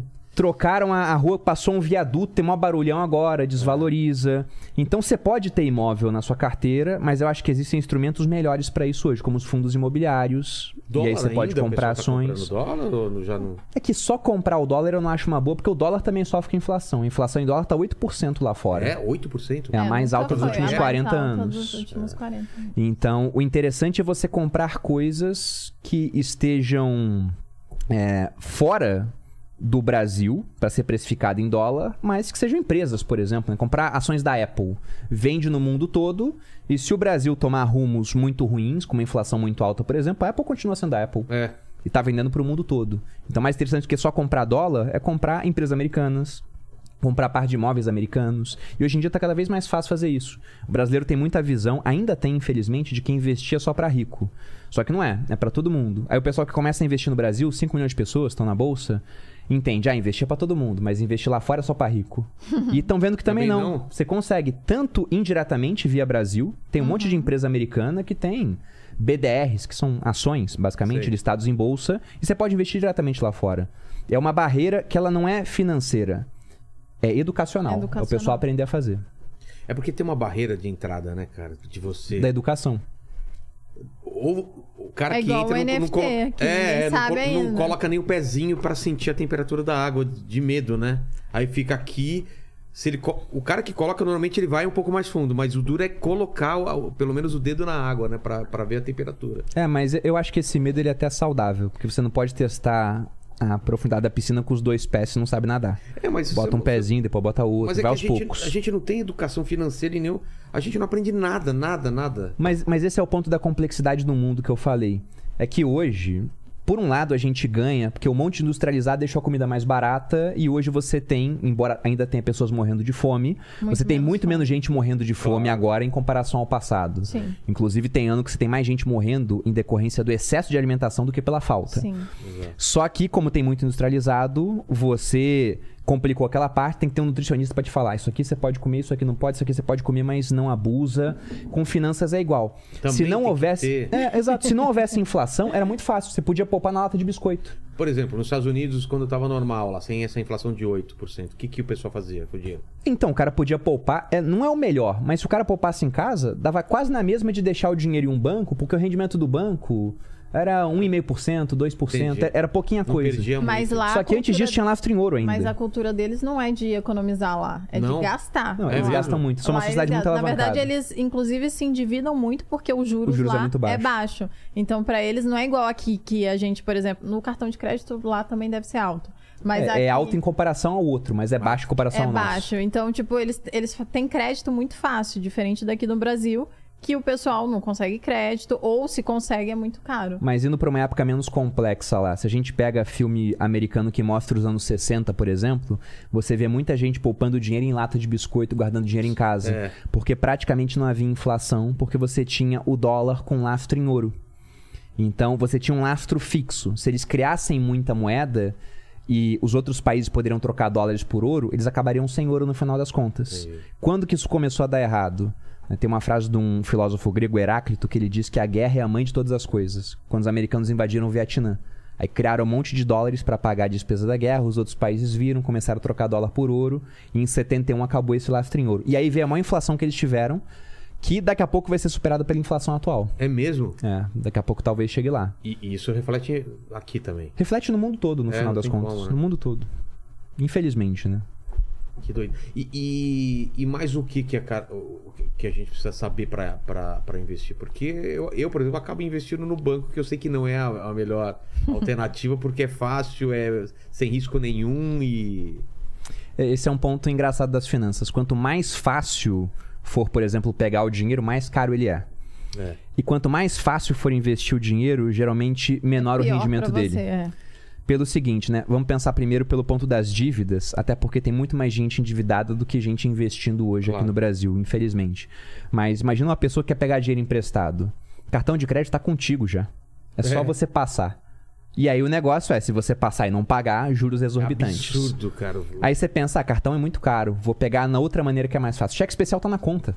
Tem que falar com ninguém. Já, tá lá, já. tem disponível. Já tá disponível. Saiba que você tá, vai pagar um Vai juro pagar muito brabo. alto também. Aí você pensa, cheque especial é muito caro. Tem empréstimo que você contrata sem falar com ninguém. Os juros são mais altos. Se você vai falar com alguém, vai fazer um consignado, quem tem um, um contra-cheque, uma estabilidade, os juros tendem a ser mais baixos. Então, quanto mais fácil é pegar um dinheiro que não é seu, mais caro ele é. Mais lascado você tá. E na hora de investir, geralmente os grandes bancos, que é onde o brasileiro, sobretudo o brasileiro mais velho, tem conta, os rendimentos oferecidos são menores. Os maiores rendimentos estão nas corretoras, estão nos bancos digitais. Só que há uma barreira educacional. A minha avó, por exemplo, ela está começando a investir agora em fundo imobiliário. Eu que, tive que criar conta que- para ela. E você que vai investir pra ela. Eu tô tentando fazer tudo, porque é muito complexo para ela. Pra mim é complexo. Pois é. Imagina pra sua. Então isso afasta muitas pessoas. Nossa, cara. É- Infelizmente. Infelizmente, né? Infelizmente. Porque, cara, é- o, o grande medo é, é de você perder. Tipo, tudo É. bem, eu posso não ganhar muito, mas perder o que eu consegui juntar é, é, É, é um tipo a avó do. Bruno, que ah, vai enviar o dinheiro pra corretora. Mas tem certeza que ele vai pra lá? tem certeza que No- no meio vai do caminho ficar não lá? vai. A, a pergunta é sempre, e se confiscarem meu dinheiro de novo? É. Porque ela passou pelo plano Collor. pô. Vamos explicar isso, porque, pô, o Paquito não faz a menor ideia do que foi esse confisco. Que foi uma coisa. Foi bizarro. Mano, foi a coisa mais bizarra do mundo, cara. Quantos anos tem o Paquito? Eu tenho 21. 21. 21, Ah, né? gente. Tá, nasceu no plano real, viveu em real. É, você não sabe, né? O que, que foi esse confisco, cara? Então, o. Governo Collor, né? Foi no governo Collor. E esse Foi logo que confisco. ele assumiu? Foi logo que ele assumiu. Foi É logo que ele mesmo? assumiu. O Collor sedutor, né? É. O Collor era um cara muito isso, bonito ele na era época, era bonitão, popular. Caçador de era Marajás. Super popular, todo mundo, nossa, É. ele vai ser maravilhoso e tal, foi eleito pai aí. E, e o engraçado é que, sobre isso do confisco, toda vez que acontece alguma coisa na política, o meu avô me liga e fala: será que não vão tomar meu dinheiro? Ele ficou traumatizado Claro. com isso. Veio o Covid, ele falou: será que eu tenho que ir no banco tirar dinheiro? Eu Mas falei: é, olha, cara. mas o que aconteceu no Quantidade de confisco gente que se matou na Não, época. muitos, muitos. Porque você imagina, né? O brasileiro já estava acostumado a ver um monte de plano econômico mirabolante que não daria em nada. É. Quando tinha um feriado bancário, o pessoal sabia, vai dar merda depois, vamos ver o tamanho da merda. E aí o que Collor fez? Ele pensou, bom, o problema do Brasil é que os preços não param de aumentar. Por que, que os preços estão aumentando? Porque as pessoas pegam o dinheiro, Consomem. dinheiro e abundância, e querem trocar na mesma hora por produtos e, e serviços. Certo. E se a gente limitar essa capacidade de troca? Fala, ó, em vez de poder usar todo o seu dinheiro, vou deixar só uma parte para você poder usar. Será que a gente, freando essa velocidade da moeda, a gente não vai diminuir a inflação? Essa foi a ideia ideia que ele teve. Nossa. Discutiu com alguns economistas e os caras falaram: olha, O que, que ele fez com o dinheiro? Tenta na aí. Talvez dê certo, né? É, mas era uma solução que ela não tinha, assim, um, um embasamento grande. Era uma Ninguém solução. tinha tentado. Era, era, é- Ah, outros países já fizeram confiscos. É que nem É? tabelar preço como o Sarney quis fazer. O pessoal sabe que não vai dar certo.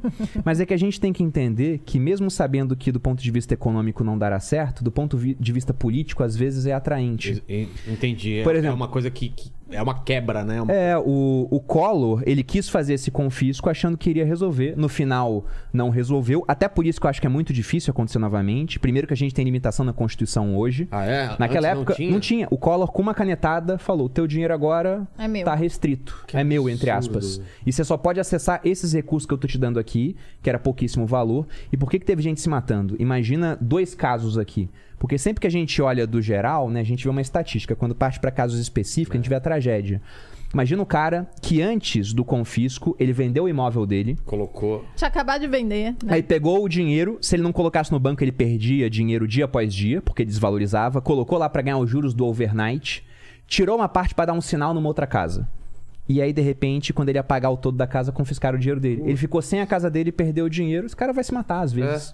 Se não tiver com a vida mais ou menos equilibrada, mas não É, só tiver pro família. pessoal entender, o Collor foi lá, então, pros jovens que A não Zélia, sabem. né? E pra mim também, eu não vivi isso, na verdade, só ouço a história. Você tava viva. A Zélia, que depois casou com o Chico Anísio. Na verdade, você nasceu depois. Ela fo- ele foi, deu uma canetada, confiscou a grana da galera e aí o pessoal ficou sem dinheiro. Foi exatamente isso. Tinha, tinha um saldo dinheiro muito pequenininho e aí liberado.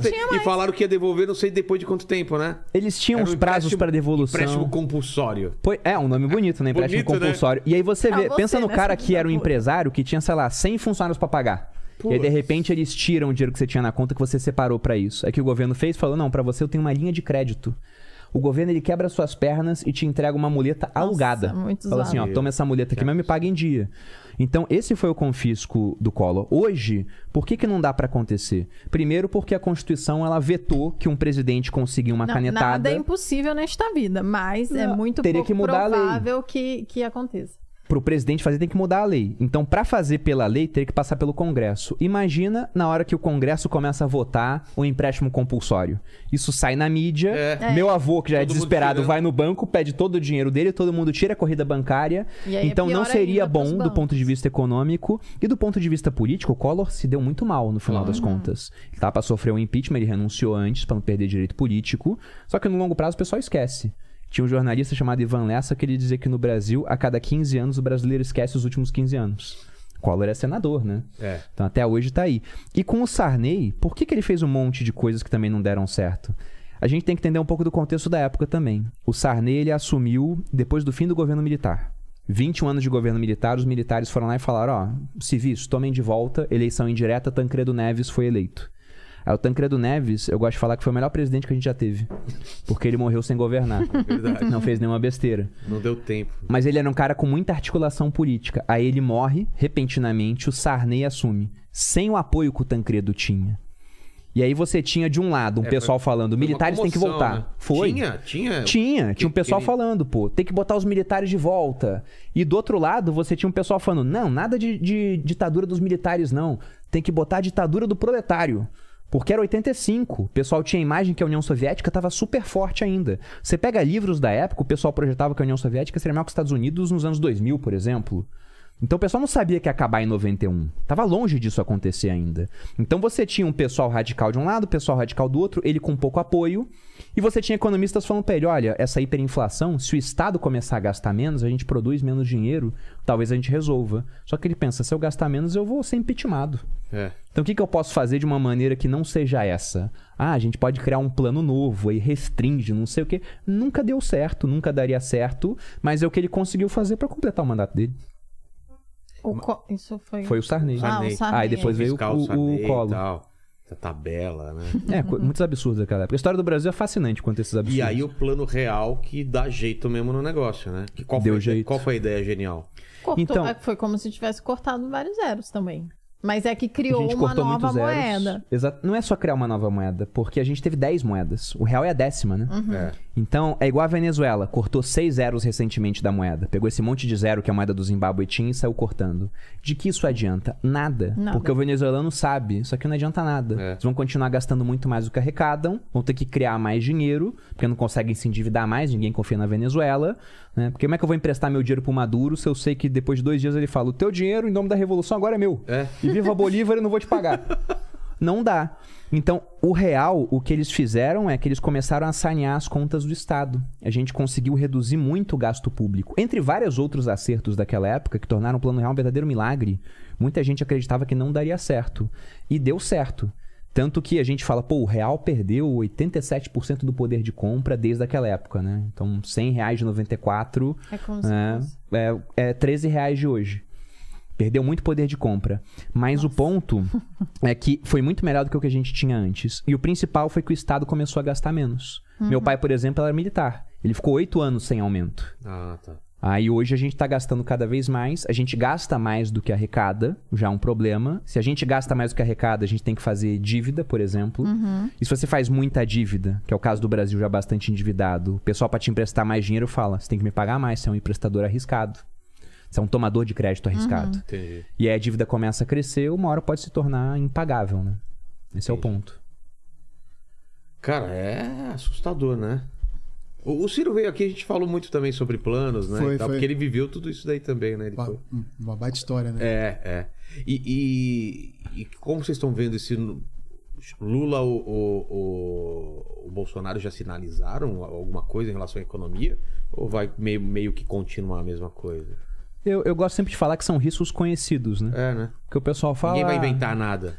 Até podem inventar, mas se a gente for pegar o, o que já aconteceu, é um bom mapa do que a gente tem pela frente. Não quer dizer que é um mapa perfeito, porque é, política é muito criativo, né? Tem um filho que é criativo, bota na política, porque os caras são hiper criativos lá. Então, por exemplo, o, o governo Bolsonaro, a gente viu os quatro anos agora. E ele tá fazendo algumas coisas pra tentar se reeleger. Fazendo umas coisas, inclusive, que foram criticadas quando a Dilma fez. A Exato. Dilma baixou a conta de luz na canetada, eles querem baixar o combustível mais ou menos nessa pegada, porque sabe que isso CMS, afeta a é. popularidade, exatamente. Mas o que eu espero é que no governo Bolsonaro tenha uma continuação do que a gente viu até agora. Teve uma pandemia no meio do caminho, que também dá uma, uma atrapalhada ali no meio de campo. Mas o que eu espero? A inflação do Brasil mais controlada. Tá. Para um governo do Lula, eu esperaria uma inflação mais alta É mesmo? por conta do que ele tá falando que vai fazer. Ele quer tirar teto de gastos, ele quer aumentar gasto público. Ele fala que ele vai aumentar gasto imposto sobre os ricos.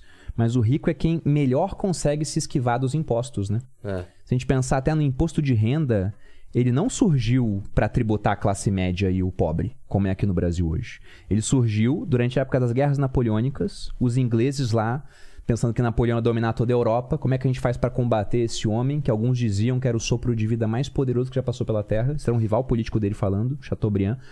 E aí os ingleses falaram: "Olha, vamos criar um imposto só sobre os ricos, temporário e de apenas 10%. Quem teve essa ideia foi o primeiro-ministro Sir William Pitt, o jovem. E tinha que ser jovem pra fazer essa besteira. Só- Se fosse velho, jo- ele ia saber que ia dar, dar problema Ia dar depois. merda. Mas eles estavam em guerra. Era uma medida pra não perder a guerra. Claro, claro. Criaram o imposto e realmente foi temporário. Só que depois o temporário voltou. Aí o imposto de renda se espalhou pelo mundo. O que era só pra rico virou pra todo mundo. O que era só 10%. Aqui no Brasil já chegou acima, acima de 60% nos anos 60. Aqui no Brasil foi você muito pagar alto. mais do que 60% pro governo. Em alguns países, mais de 70%. E esse imposto que era temporário virou permanente. Ninguém hoje consegue raciocinar e imaginar um futuro onde não tem um imposto de renda. É. O imposto ele vai estar existindo. Depois que ele é criado, é muito difícil que o governo volte atrás. Até por lei, ele não pode ficar abrindo mão de recursos. É, teve um papo uma época de ter um imposto único, né? Sempre volta essa Se- ideia. sempre tem uma reforma que eles querem fazer para criar um imposto de consumo único, para simplificar. Facilitaria, não facilitaria? Você saber Ah, quanto. Eu não, eu não sei como é que seria a proposta, né? Porque na reforma da Previdência, da reforma tributária agora, não estava criado isso, esse imposto único. O que se espera de uma reforma tributária é que fique mais simples, mais transparente e que o sistema fique é, mais justo. E nessa reforma agora o que a gente teria ia continuar complicado, ia continuar opaco, não ia ser simples. E na verdade o imposto não ia reduzir em nada, ia aumentar no final das contas. Então seria uma reforma ruim. Antes de falar mais sobre vocês, que vou ainda perguntar, né? Como vocês conheceram e, e, e como tá até hoje, né? Mas o- esse lance do. Esse papo, não sei se é teoria da conspiração do, do reset econômico e tal. A gente corre risco por causa da guerra, de estar tentando achar um, um- alguma coisa que seja páreo com dólar. Bom, é, tem, tem um monte de teorias da conspiração sobre o que vai acontecer no mundo, mas a verdade é que o que, que é um reset econômico? Já aconteceu várias vezes. Já? Já, porque de tempos em tempos a gente tem a troca da potência mundial, tem a troca da moeda que é utilizada pelo mundo todo. Você tem ciclos econômicos. Os Estados Unidos, eles são a potência atual, antes era a Inglaterra. E antes da Inglaterra você teve os holandeses, e antes os espanhóis. E os Entendi. portugueses já foram uma potência também durante quase 100 anos com as grandes navegações. Então você tem a troca das moedas. E esses sistemas econômicos, eles duram pouco tempo, assim, comparado né, com a história, não com a nossa vida, pelo seguinte: se você for pensar no dólar, o dólar é uma moeda que ele é utilizado pelo mundo todo. Então, para ele ser utilizado pelo mundo todo, os americanos são os únicos que produzem dólares. Eles têm que ter uma economia deficitária. Eles têm que conseguir, eles Tem que consomem, ter? tem que ter, para poder abastecer o mundo de dólares. Porque se os Estados Unidos têm uma economia que não é deficitária, o que acontece? Eles vão exportar muito mais do que importam. Eles ganham dinheiro, eles tiram dinheiro do mundo, tiram dólares. Ah, tá. Se eles são uma economia deficitária, eles criam dólares e compram muita coisa do mundo e exportam menos. O mundo fica com um saldo de dólares. Então, dizem, é um dilema da economia, dilema de Triffin, que para essa moeda, o dólar, ser a moeda mundial, os americanos têm que ter uma economia deficitária. Só que se eles forem deficitários por muito tempo, eles vão acabar tendo uma economia pior do que a de outros países. Vão crescer menos no final das contas, vão fazer muita dívida. E uma outra potência vai e acaba assumindo e vai fazer mais ou menos o mesmo caminho. Porque quando você tem esse privilégio de ser dono da moeda mundial, é um privilégio que ele é exorbitante. Aqui no Brasil, se a gente cria muitos reais, poxa, tem muito. A gente cria 2 trilhões de reais, por exemplo. Sei. Bolsonaro vai lá e fala, e por bem manda o quê? Agora tem 2 trilhões, toma aí, pessoal. Inflação vai no teto. No começo o pessoal vai aplaudir, fala: esse é o meu presidente, líder, não sei o que, eu morreria por ele. Só que na hora que todo mundo pega esse dinheiro e começa a querer consumir, todo mundo querendo sobem. comprar bicicleta ao mesmo tempo, bicicleta fica mais cara. Arroz ao mesmo tempo, arroz fica mais caro. Tudo vai começar a ficar mais caro. Ah, então vamos comprar de fora. Todo mundo querendo trocar por dólar, o dólar fica mais caro. Então você vai ter essa inflação. Mas os Estados Unidos, quando eles criam 2 trilhões de dólares, eles não estão criando só para os americanos. Tá criando pra todo É mundo. pro mundo todo, porque todo mundo valoriza dólar. Até o Talibã, até o Estado Islâmico valorizam o dólar. Agora, se a gente cria 2 trilhões de reais, quem valoriza isso é o brasileiro, o argentino, porque a dele é pior ainda que o real, o paraguaio, o uruguaio, o boliviano. Agora, tenta fazer comércio com um japonês e falar, vou te pagar em real. Ele vai falar, não, não vai me pagar em nada então, porque eu não faço comércio em real, me paga em dólar. Então, como o dólar ele é muito utilizado pelo mundo todo, eles têm esse privilégio de poder criar muitos dólares e eles continuarem a ser aceitos até certo ponto, porque depois que eles criam demais, vai começar a ter uma inflação em dólar, aí os preços em dólar começam a variar muito. E sempre que um preço varia muito, fica mais difícil de fazer as compras naquele preço. A unidade de conta, né, que é uma das funções da moeda, ela fica prejudicada. Se a gente for pensar numa moeda, ela tem que ter três coisas. A primeira delas, e praticamente nenhuma moeda tem isso hoje, é ser uma reserva de valor. É algo que protege valor ao longo do tempo. O ouro, por exemplo, faz isso muito bem. Se você tem um, uma- um pedaço de ouro agora e você guarda ele para o futuro, ele vai estar valendo mais no futuro, muito provavelmente. Porque o preço de tudo vai ter aumentado por conta da inflação. O preço do ouro vai ter aumentado junto. O real não é mais reserva de valor, o dólar não é reserva de valor, nenhuma moeda fiduciária é. Mas eles perdem pouco valor, geralmente, com o passar dos anos. O outro ponto é que uma boa moeda tem que ser uma unidade de conta. Você tem que conseguir fazer conta naquela moeda. Na Argentina, por exemplo, os imóveis não são mais negociados em pesos, mas sim em dólares. Porque como todo dia o preço de tudo muda, o pessoal falou, já não quero mais fazer conta em peso pro meu imóvel. Fica e eu nem complexo. aceito que você me pague em peso, porque não é mais reserva de valor, não posso guardar aquilo. Eu só quero agora dólares ou moedas fortes. A gente até, é, pensando em unidade de conta, imagina como que seria o transtorno se todo ano o metro mudasse. A gente usa o metro pra fazer conta, né? E aí a gente chega lá e fala, não, agora um metro é um metro e cinco. Porque teve uma inflação de 5% no metro, entendeu? Essa Aí no outro ano é um metro e dez. porra, Aí, aí, aí daqui a pouco acontece o que acontece hoje em dia. Tu pergunta pro cara, você começou a trabalhar, você ganhava quanto? É. O cara fala, eu ganhava mil reais. Aí tu tem que falar, que ano? É, porque, Porque, senão você não sabe É. quanto aquilo comprava mais ou menos. Porque a unidade de conta ela se perde com o tempo. O Bitcoin ainda tem um pouco esse problema com. Porque varia é muito. volátil varia e muito. também porque é difícil ser uma unidade de troca, né? E, e muita gente tá não melhorando, aceita. mas enfim. Mas esse é o último ponto. Se o dinheiro ele é uma boa reserva de valor e é bom pra fazer conta, né? Você acaba usando ele pra mais trocas. Por que, que o pessoal gosta de usar o dólar no mundo? Porque porque mundo é mais aceita. reserva de valor, porque todo mundo aceita, é um bom meio de troca. E como ele é o meio de troca mundial, ele é reserva de valor mundial também, o pessoal usa o dólar pra fazer conta internacional. O barril de petróleo não é cotado em reais ou em pesos, é em dólares. Soja é em dólar, carne é em dólar, gasolina, o o preço é em dólar, que é Mas o que- cotado tudo em O dólar. que precisaria acontecer pro dólar deixar de ser essa moeda de referência mundial? Hoje os Estados Unidos eles conseguem colocar o dólar como referência mundial porque eles são a potência dominante do mundo. E China, por exemplo, se. Eles, É, eles então. teriam que ser ultrapassados pela China, mas geralmente para isso acontecer vai ter uma guerra no meio. É mesmo? geralmente o que acontece é uma guerra, porque nenhum país quer abrir mão de ser o o dono do dinheiro mundial. Porque vamos pensar, se a China quer gastar mais, tem que fazer dívida, por exemplo, né? Se criar muita moeda, nem todo mundo aceita a moeda chinesa. Os americanos só criam moeda. É. Ah, vai invadir o Afeganistão, cria 2 trilhões aí. Foi isso que eles fizeram.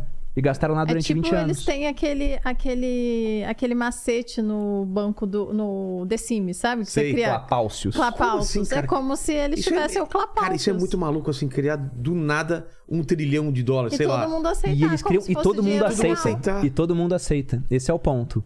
E os chineses, eles são muito espertos também, porque eles viram o que os americanos fizeram e eles estão fazendo coisas parecidas até. Se a gente volta para quando os americanos assumiram a liderança do mundo, a Segunda Guerra Mundial foi o marco disso. A potência dominante eram os ingleses, na Primeira Guerra já deu uma baqueada, na Segunda os americanos falaram: agora a gente lidera o mundo. Toda a Europa destruída, eles com um parque industrial perfeito, não foi afetado pela guerra, e aí falaram: Pois bem, todas as moedas agora têm lastro em dólar e o dólar tem lastro em ouro. Esse era o sistema econômico que foi combinado em 1944, Bretton Woods. Só que além disso, olha o que eles fizeram de interessante. Muita gente sabe que o plano Marshall ele ajudou a, reconstruir a Europa no começo, né? Era aquele caos. Eles chegaram para os europeus, que tava lá aquela divisão, né? Influência americana, influência da União Soviética, e falaram: "Não, a gente vai ajudar. Tome esse empréstimo aqui em dólares para vocês. E se os europeus fazem uma dívida em dólar, vão precisar de dólar para pagar a dívida, certo? Certo. Então vai ter demanda futura pelo dólar. Eles vão ter que ter dólares com eles. E além disso, eles fizeram um empréstimo. Os europeus falaram: vamos comprar a máquina. De quem vão comprar? Quem tinha os americanos. Então o dinheiro foi, o dinheiro rapidamente voltou, ainda ficou uma dívida e os caras viraram aliados deles. Cara, que genial. O que, que a China tá fazendo agora? A mesma coisa. Comprando pra caramba. A China- Com- Compra, compra é, do mundo inteiro. A China é o principal parceiro comercial do É, Brasil. é. Mas nesse plano é, de emprestar e de fazer comprar de volta da própria China, eles têm uma iniciativa. É, qual, qual que é o plano a, longo prazo da China? Porque, pô, ele- eles estão eles se, se preparando, parece faz tempo, né? Pra. pra... A a China, eles têm na cabeça deles que eles são a potência mundial da muito- história. É, eles É? Eles só estão voltando para onde eles acreditam que nunca deveriam ter saído. Porque. É? Eles- Não, a, a China, eles E são a muito adiantados em muita coisa. Eles eles eles estão topando tipo os sacrifícios. É como se eles trabalhassem mais pra isso. Eles meio Todo que mundo como por um como bem um comum. bloco, entendi. exato, exato. É, a gente não- nunca vai compreender a cabeça do a gente chinês. fez um podcast lá, lá no. Sócios de China, onde um dos, dos Os do- convidados o- esteve na China e contou bastante. E ele já veio deles aqui. Foi o Oliver, Oliver O Stunkel. Já, já teve aqui. É, o Te- Oliver. A gente teve três convidados que tiveram na China e dois que tiveram na, na- na Coreia do Norte. Que também é, É, louco. Eu não me arrisquei é- na Coreia do Ah, Norte. claro que não! pra quê? Eu vou em Diadema, no máximo, Cê é agora louco? Coreia do Norte. Já vou Cê no é Diadema, já. O cara puxa o meu story e fala: Você que- é, questionou o nosso supremo líder aqui nesse story, não foi? É, cara. Os Ah, eu vou ter têm que um- falar o quê? É, realmente, então. né? E aí? Treta. Mas o, o ponto da China, a China tem uma iniciativa que eles chamam de One Belt, One Road. Né? Um, um cinturão, uma estrada, uma nova rota da seda. Qual que é a, a- Até de certo modo, a genialidade desse plano deles? A China hoje é um país que importa do mundo todo. Certo. O Brasil, por exemplo, nosso principal parceiro comercial hoje é a China. Não, não é os Estados Unidos, é a China. E aí a China viu o seguinte lá atrás. Falou, cara, a gente importa muito dos americanos, importa muito dos brasileiros, importa muito dos australianos. Minério de ferro, commodities, né, soja, importamos muito deles. Se esses países derem uma guinada ideológica, É. a gente pode ficar em maus lençóis. E aconteceu isso, né? Trump no- Claro. nos Estados Unidos, o Bolsonaro aqui. E na Austrália o pessoal também começou a, limitar é, algumas certas transações com a China. Então o que eles pensaram? Tudo que esses países têm de commodity, vários outros países têm. Por exemplo, minério de ferro, tem um monte de minério de ferro na África. Só que na África não tem estrada para a máquina chegar até o minério, não tem estrada para tirar o minério depois e não tem porto para escoar essa produção.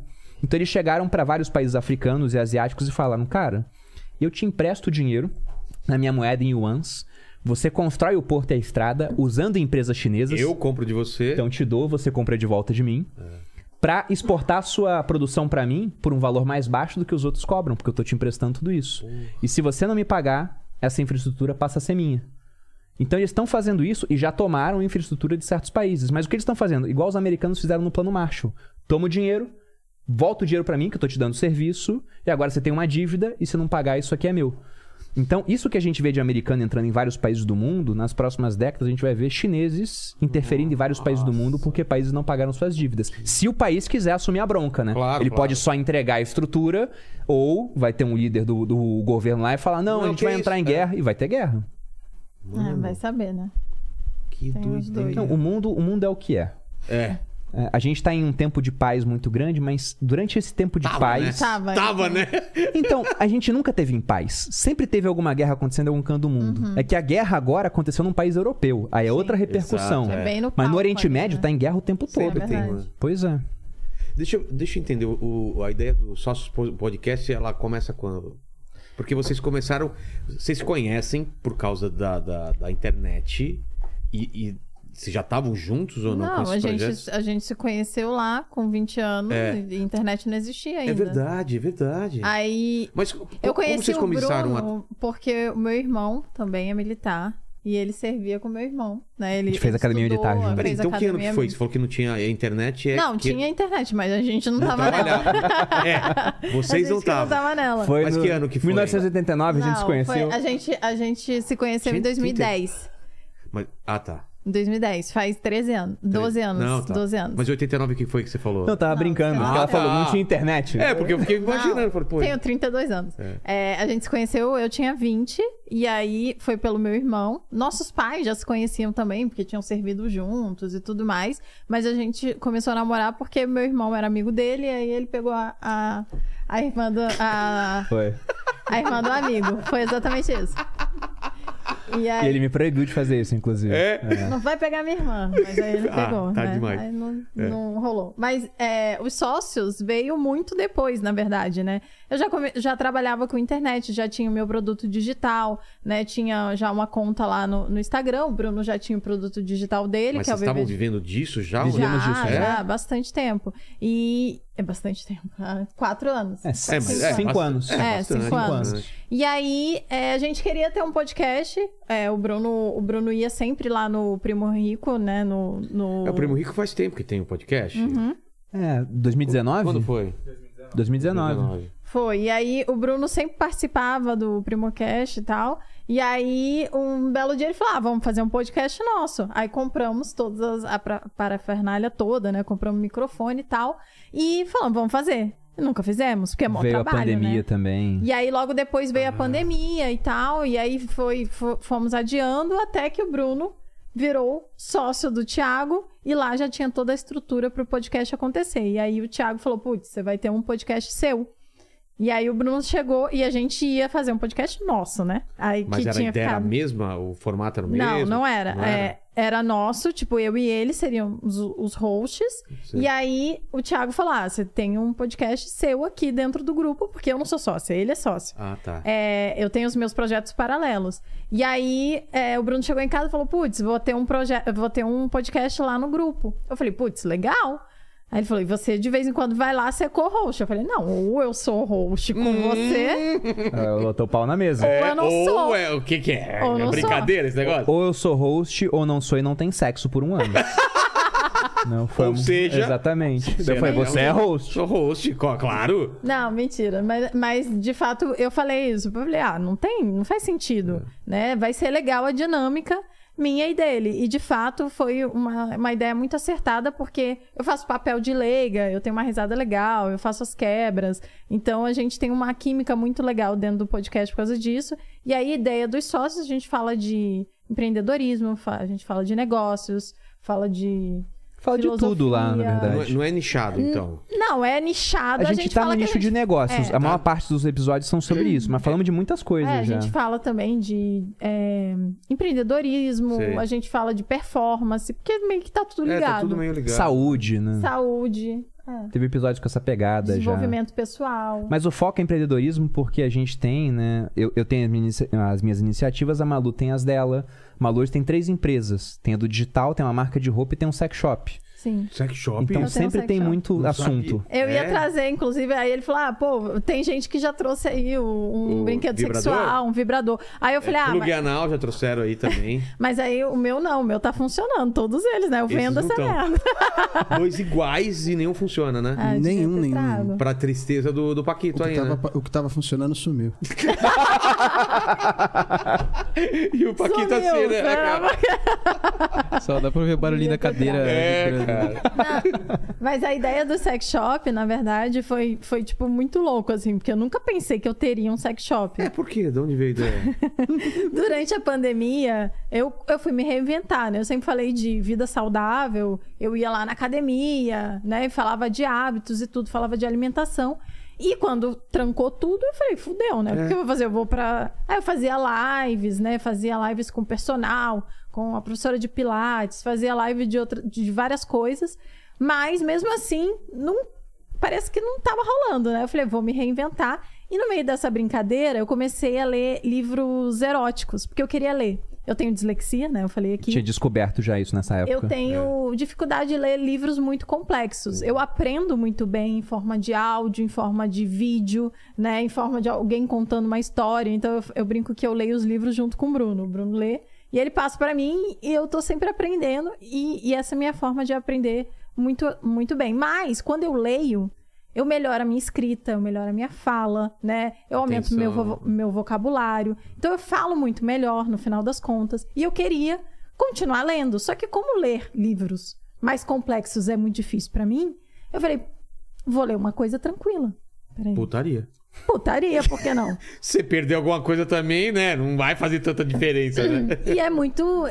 E é Mas bom. tipo, 50 Tipo, tons? 50 tons, só que melhor. Minha mulher leu. Tem, tem, tem outros muito melhores. Tem tipo qual? Fala aí. O melhor de. Não vou falar o melhor de todos, senão o povo vai só ler esse. Tá. E aí tem que um ler. dos melhores, é. Ah, tem. Esse tem... é tão bom que não vamos indicar. É, esse é, É, tão não. bom que eu não vou indicar. Não, o autor melhor vende de menos todos. por isso, porque o pessoal O fala "É melhor muito de bom. não vou todos indicar." é não comece por esse se você for uma mulher que tá assistindo, porque você vai achar todos os outros sem graças, Tá. que é o peça-me o que quiser. É putaria pesada. assim. É mesmo? É. Eu gosto de falar, Vilela, que esse é o meu livro preferido, ainda que eu nunca tenha lido. Se- eu já entendi. já- É muito bom. Já entendi. É E, e bom. às vezes Como os é? homens. Peça-me. Peça-me o que quiser. E às vezes os homens me pedem indicação, né? Ai, Malu, posso ler esse? Eu falei, eu acho que você não vai passar muito. Não vai rolar pra você, né? É mais pra Você mulher? vai ter que parar toda hora. Ah, porque dá, dá uns negócios mesmo? É, essa é a vantagem. Você fica o quê? É mesmo, olha só. Pro- por isso eu que o nunca, Bruno gosta eu nunca tanto. li um livro desse tipo assim. Mas então. Pro homem não ela, chama ela já me É, mostrou acho alguns capítulos. E aí, como que é?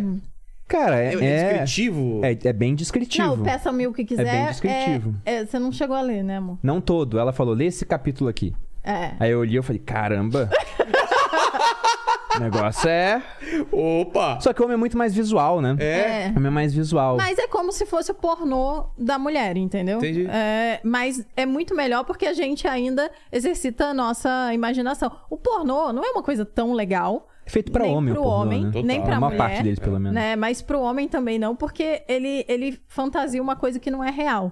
E o livro, se você for levar, né, ao pé da letra, realmente tem muita coisa ali que você não vai fazer muita na vida. fantasia. É, tem é umas coisas, né, tipo homenagem, umas coisas que são muito fortes e que na vida real a gente não vai E fazer. No, no 50 tons é tipo de bater. De bater é. e tudo mais. Mas os 50 tons, cara, ele bate na mulher duas vezes e nem é tanto É, assim. porque ficou tão famoso, né? Tipo, É. é, o cara é rico e bate na mulher, é isso Não, que a gente sabe. mas esse é o ponto que os livros eles fazem da realidade. Porque a Malu lê uns 30 livros, Sei. né? E o personagem clássico desses livros era o sempre Bela o cara Fera. bonito, com corpo maneiro, bilionário em dólar. Não era bilionário em real, era bilionário em dólar. Sempre são ricos? Sem Sempre sal- são ricos. Os caras são máquinas tem- de sexo, mas eles são levemente traumatizados porque tiveram um episódio ruim no Claro, passado. claro. Aí encontram uma mocinha que cura eles, esse cara que ele é aquela máquina de aquela potência, né? E aí o Que cara vai e um- fica nos pés dela. Que não E pode que ser um todo sexo é o melhor sexo da vida dela. Pinguço que Exato. joga Onde sinuca ela no bar tem- da esquina. Não, não tinha o livro O Pinguço é Irresistível. É, então. Tinha o do CEO Tem Irresistível, alguns não sei o que é brasileiros, Irresistível. Tem alguns brasileiros, tem a Nana Palvoli, inclusive, é, ela é uma, uma escritora muito boa, brasileira, e que tem que os caras são só ricos, eles não são Entendi. milionários, né? Eles são só são só ricos. ricos. Ele- eles, são, eles são multimilionários em reais, não É. são Não. bilionários em dólares, Não, entendeu? tem, tem o Pecadora, por exemplo. Se você quiser, você tá me ouvindo aí, você quer começar. Esse é um bom livro pra começar. E o cara é só riquinho, assim. Mas do livro você pensou em. Não, aí, é, voltando à história, né? Seguindo a linha de raciocínio. Tá. Aí eu comecei a ler os livros e nem- nenhuma mulher fala disso abertamente. Então, por exemplo, você falou agora que sua mulher já leu 50 Sim. tons de cinza. Eu, eu duvido que numa, numa conversa lá, ah, eu leio 50 tons de cinza. É raro, isso não é É, tão. ela, tal- ela com Talvez, certeza, é. Mas no geral, as mulheres Meio têm brincando, é. vergonha de falar isso. Não é uma coisa que fala abertamente. Eu comecei a falar isso abertamente no Instagram. E as pessoas começaram a achar muito legal quem, quem se identifica. As mulheres que liam e tinham vergonha se identificaram. Então eu comecei a ter muita gente falando sobre isso. E, den- e no meio dessa história também, eu tive uma descoberta sexual, né? Eu digo é, que o Bruno, na época, sabia apertar os meus botões muito mais do que eu. E eu tava aprendendo, me conhecendo sexualmente também, né? Descobrindo o meu próprio corpo, o meu prazer e tudo mais. E aí eu conversei sobre isso no Instagram, porque eu sou uma pessoa boca aberta, eu falo pra caramba. E falei sobre isso no Instagram e, E as as pessoas se sentiram representadas. se sentiram nossa, é. Principalmente porque quase nenhuma mulher hoje, não, quase nenhuma não, mas boa parte, muitas mulheres fazem sexo ruim e não admitem É, isso, né? Elas não sabem, elas têm vergonha de falar disso porque Ou nem fazem, né? mulher mente pra caramba. É? É, mulher Mais que tipo, homem? mente igual, eu Pau a acho. pau? Acho que tá aí pau a pau. Todo mundo mente. Se- Mulher se- mente. Se chega numa rodinha assim, uma fala, ai, faço sexo, eu sempre gozo e não sei o quê, as outras não vão falar que não. Elas É. têm vergonha. E, Como é que você vai falar, né? Imagina alguém se gabando dessa maneira e você fala, "Ah, eu, eu nunca tive um orgasmo. E que acontece com muitas mulheres. Muitas É. mulheres nunca tiveram um orgasmo. E aí, nessa brincadeira, eu comecei a falar sobre isso. é, falei pra elas começarem a ler os livros, porque isso, querendo ou não, desperta curiosidade sobre você mesma, porque foi assim comigo. E, e isso foi super legal e tal. E nessa época, foi na época da pandemia, eu entrei em contato com um sex shop. E eu não queria um sex shop que fosse algo muito explícito, assim, algo muito vulgar, porque não é o meu, o meu perfil e não é o perfil das pessoas que me seguem. E aí, é, eu nunca tinha comprado um brinquedo sexual e o primeiro que eu comprei, que é o Bruno que comprou no caso, eu falei pra ele comprar era um bullet, que é o nosso, inclusive o nosso, Bullet? é, é um é um é um vibrador que é mais ou menos desse tamanho aqui, Tá. tipo o tamanho de um Parece batom. Um, batom. É, eu devia ter É trago que mesmo. nem os. Você viu os nossos aqui que tem? É- Não. Era um roxo, não é? Onde que tá? Ah, tá aqui. Ah, não, é maior, é maior. Não, o, o meu é bem pequenininho. Mas é tipo É, isso aqui, mas, mas é, é menor. menor. Bem menor. E é bem. E tem o toque aveludado. Comprei na Vibrio, que é a minha Tá. loja, que é muito melhor. Enfim. Parece e um aí. dedo, né? O dedo do Thanos, né? E aí é, eu comprei e aí eu fiz uma parceria com o sex shop pra poder eu, as meninas, porque as meninas falam, mas aonde a gente compra, maluco? Porque eu não sei, eu tenho vergonha e tal. E aí eu fiz essa parceria com esse sex shop e eu ganhava tipo 5% de comissão e dava 5% de desconto pras meninas. Com e eu um comecei cupom específico. Pra primeira compra. Tá. E aí eu comecei a ganhar tipo 10, 15 mil reais por quinzena. Pô, tava vendendo pra caramba, então. Exatamente. Olha a demanda, cara. Eu gosto sempre de falar que quando eu era militar eu jurei morrer pela pátria e eu ganhava menos do que isso. Então ela fazia É? arrasta pra cima de vibrador uma vez na quinzena. As pessoas ficavam mais felizes, né? Muito Com mais legal. certeza. E aí, e aí um- passou uma história, continuei com essa parceria. E a gente foi passar o ano novo com alguns amigos na praia. E um desses amigos falou, a gente contando essa história, igual eu tô contando aqui. Aí ele também é. Ele é- fez a conta, né? Calma É, aí, ele fez a 5%, você tá ganhando 15 mil É. sobre a primeira compra, você tá vendendo de primeira com esse cupom 300 mil. Isso é um negócio. Vamos abrir um sex shop? Daí a Malu falou. Tá louco! Como que faz isso? É, é. Ela nunca Não. pensou em Ah, ter nem um sex shop. E aí eu nunca. E eu falei, nossa, deve dar um puta trabalho, né? A gente no meio digital, a gente vende. É, é muito mais simples, não tem estoque, não tem logística, não tem nada. Eu falei, não. E É um também. login e uma senha, né? Manda um É. e-mail e é isso. E também é um, é um. É um produto meio que, tipo, eu vou ter um sex shop, o que, que meu pai vai pensar disso, né? tipo, não faz muito sentido. E aí, esse amigo falou: não, eu faço tudo, você entra de sócia e só divulga.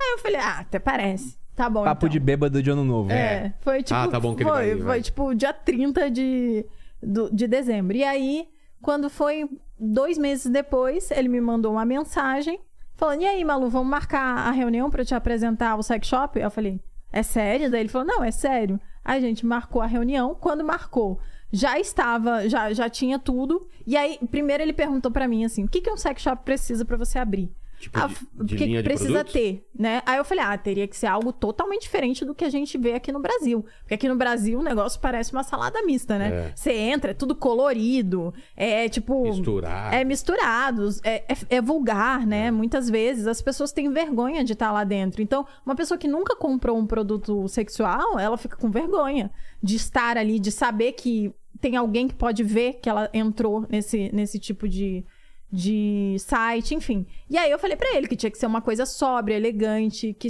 tinha que ser é, bonito, né? Sensual, não, não uma coisa vulgar. E aí ele me apresentou a identidade da Vibrio, que na época já era Vibrio, que ele me apresentou é? o nome e tudo, que chama. E a nossa logo é assim, é um V com um pontinho no meio, representando o O clitóris. E na verdade, Só que, só que só dá pra sacar que é depois que você sabe que é um sex shop. recentemente. Você só olhar a logo, você não entende que é aquilo. Inclusive, recentemente, a gente. Eu descobri que, na verdade, a Vibrio não era Vibrio, era Vibria.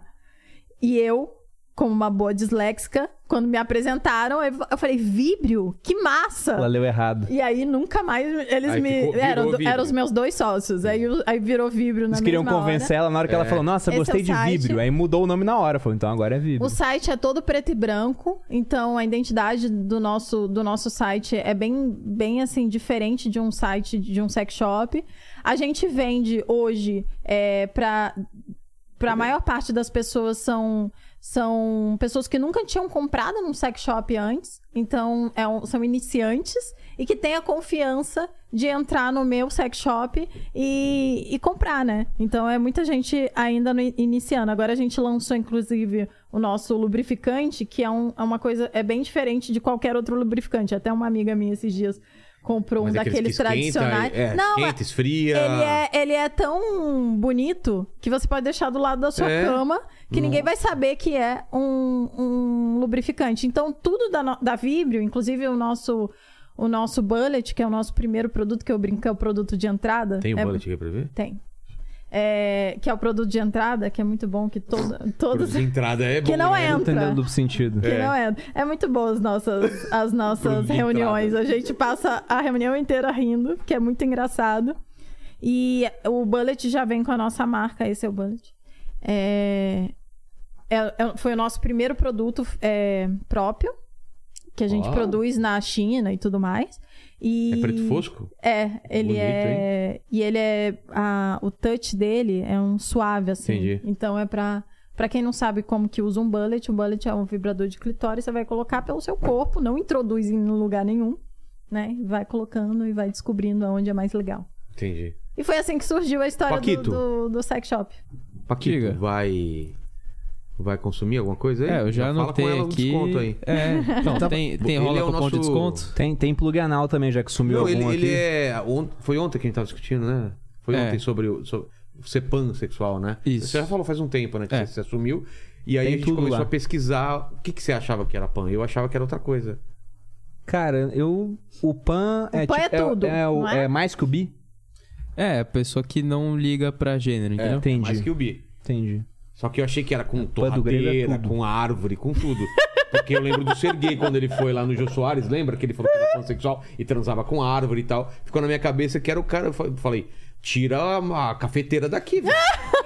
Vai tomar café, ele tá ele Pô, lá. que é bonitona a cafeteira, né? É, mas teve aquela hipótese já da mão do. É, não, nem vamos falar. Nem né? falar, Deixa né? quieto. É, deixa quieto. Mas ele, ele é um Pode garoto... dar a mão?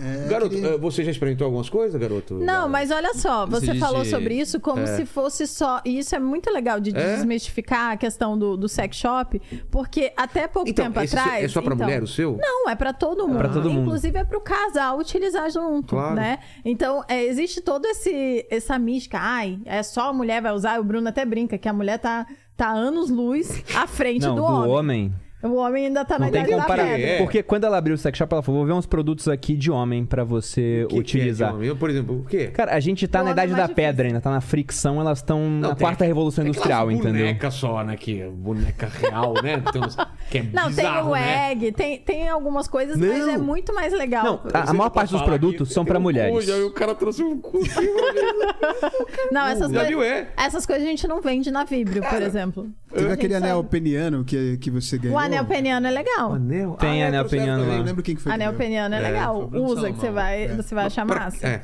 pra quê? Pra que coloca no Coloque e vê, né?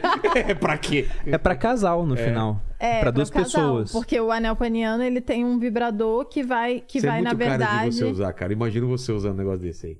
Por quê? tocando Melhor prog imaginar, rock. né?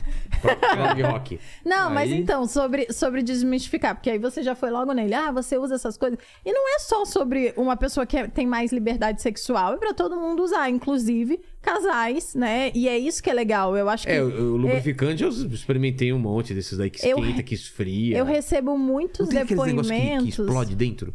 Que dá umas bolinhas. da- umas é, bolinhas. esse- Mas a gente não vende esse Ah, na, isso é legal, isso é legal, Acho hein? que a gente não tem na Vibra. Mas eu te interrompi, desculpa. Você- Mas é isso, assim, é uma coisa pra incrementar a relação. Então eu recebo muitos depoimentos de, de casais que falam: Nossa, Malu, você ajudou muito o meu relacionamento, que a gente tava. É, a gente mal transava, ou transava mal, e hoje em dia a gente se curte porque a gente, a gente incrementou, né? Trouxe lá um bullet, brincou, um, um outro, um outro vibrador, alguma coisa que juntos a gente consegue usar e ter novos estímulos ou brincar juntos. É, qu- então, Quanto mais prazer as pessoas têm no sexo, mais sexo vão querer fazer É, claro. contas. eu gosto de falar isso. Quando você faz um bom sexo, você dá um estímulo, principalmente pra mulher, né? Dá um estímulo de que é bom fazer aquilo. Então, ela vai querer fazer mais. E quando você faz um sexo ruim, você não tem estímulo bom. Você só Claro. gasta energia, você só tá ali, né? E nada acontece. Então, não é legal. Ainda tem a frase, né, que a gente fala bastante. Fala aí, amor, a frase. É, porque quando a Malu foi começar a falar de sex shop, naturalmente um monte de gente veio me zoar. Falou, pô, tua mulher quer, que tá falando disso porque você não é suficiente, alguma coisa assim, o vibrador vai substituir o homem. E tem uma frase que eu sempre repito, que eu vi um gestor chamado Paul Tudor Jones falando dela numa conferência sobre robotização da economia, uso de inteligência artificial. Aí perguntaram, você acha que as máquinas vão tomar o lugar dos seres humanos? Aí ele falou uma frase que eu gravei na hora. Ele falou: Olha, nenhum homem é melhor do que uma máquina, mas nenhuma máquina é melhor do que um homem com uma máquina. E eu vi, caramba, serve pra vibrador também. Peraí, peraí, peraí. Nenhum Nem- homem é melhor, do que uma, máquina. E nenhuma, Mas nenhuma máquina, máquina. é melhor, Melhor. que um homem com uma máquina. Exatamente. Ah, entendi. Então, por isso que ela falou, o bullet, por exemplo, é um vibrador pro casal utilizar. Porque ele é no clitóris. Ele não vai competir com o homem. Entendi. Então, até o cara que é, é muito preconceituoso, no sentido de que ele tem um conceito formado anteriormente de que não, esse negócio aqui não é legal, ele deveria ver. Porque quanto mais prazer a mulher tiver no sexo, Mais e, sexo e o clitóris é uma área muito importante era isso, o- mais sexo ela vai Esse é um fazer. episódio que, o- que o Cine Privé podia ter, ter, ter Patrocinado, né? Com Ontem certeza. o, o Castanhari, né? Porque É. tem as perguntinhas. Eles colocam aqui as perguntinhas. Vacilaram eles, É, pra, pra que vocês teriam que responder. Olha O do Castanhari foi se eles filmavam, né? É, é. Gente E aí ele fez a maior Gazola, a cagada. A gente filma e bota algumas assim no OnlyFans. vai ficar o link aqui com o ponto de desconto. tá? Link aqui tá na descrição. é, ó. O Castanhari fez a maior cagada possível, né? Que ele falou: ah, não, não vamos Não vou responder. responder. Aí a Aninha É falou: a gente já óbvio, respondeu né? então, né? Meu Deus. E o Gazola, o que, que foi a pergunta dele, cara? O Gaz- Foi dele, vai tranquilo, né? É, o do Gazola. Putz, eu não Eu lembro. não lembro É, também, lembro não. também. É. Mas a questão toda. É, o, meu, o foi... meu problema é o seguinte: eu tinha uma ex-namorada, isso me incomodava muito, que ela transava e gostava. Não sei, isso é normal, isso. Ela gostava de falar o telefone ao mesmo tempo que tava transando. Como assim? Só que quando ela ia Peraí. gozar. Não, o pior é que quando ela ia gozar, ela Com desligava. outra pessoa? É, Ela desligava o telefone na minha Ela cara quando ela ia transava com gozar. você? É piada. Ah, entendi. Agora eu peguei. Eu Peguei de... Quando ela ia gozar. mas entendeu? É! Eu... Foi bom, foi boa piada. Só agora, Foi boa, foi boa a piada. Foi boa, foi boa. Assim, A piada é, é. que, é que a gente ficou muito, muito. Como assim? É, é, e aí atrapalhou quando eu fui falar, já não teve o mesmo impacto, né? Porque quando eu falo assim, pô, eu tinha uma ex-namorada que gostava de transar e falar o telefone. O problema é que quando ela ia gozar, desligava o telefone na minha cara. Aí tudo- É que nem quando eu falo que minha sogra, que tá aqui em casa cuidando do meu filho, é um problema, porque ela fica andando de calcinha e sutiã aqui em casa. E, e, putz, tira a intimidade do casal. À noite você quer transar, tem que transar baixinho pra não acordar minha mulher. É muito complicado. isso. Aí a galera tem aqueles dois segundos assim, né? De... Deus do céu.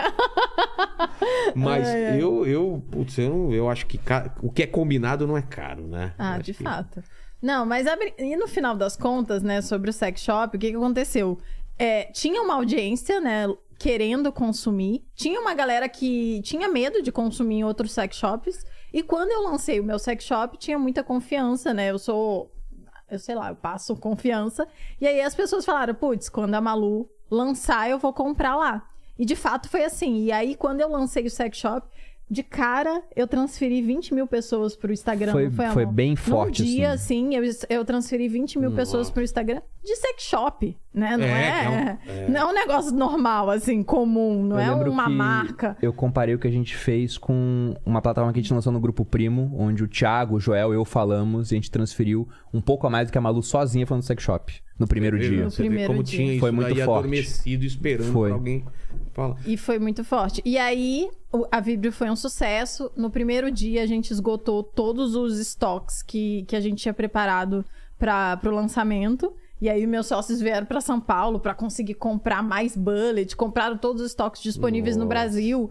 Aí compramos, esgotei tudo de novo. E, e foi assim, esgotando, esgotando. E aí, até hoje, a gente já tem um estoque, né? A gente se prepara Claro. para isso. Não, mas tinham se Mas preparado também. a Eles tinham tinha- várias é. Alternativas. É que vendeu muito, muito. É, o meus sócios falam que eles tinham preparado o estoque P, M, G e, tipo, sem noção. E aí a gente estourou sem noção nas duas horas primeiras. Foi muito rápido. Foi muito rápido. E foi, e foi louco pelo seguinte, né? Não era um público que já comprava de outros. Do nada, Um público novo? é, 10 mil pessoas foram lá e quiseram comprar o Bullet, que era o produto que ela falou: esse aqui é o primeiro pra vocês comprarem. Aí todo mundo foi querer comprar aquele negócio. É, eu criei um novo público de pessoas que, que consomem sex shop. Essas, a maior parte das pessoas que compram na Vibrio hoje nunca tinham comprado em um sex shop na vida. é. Exatamente.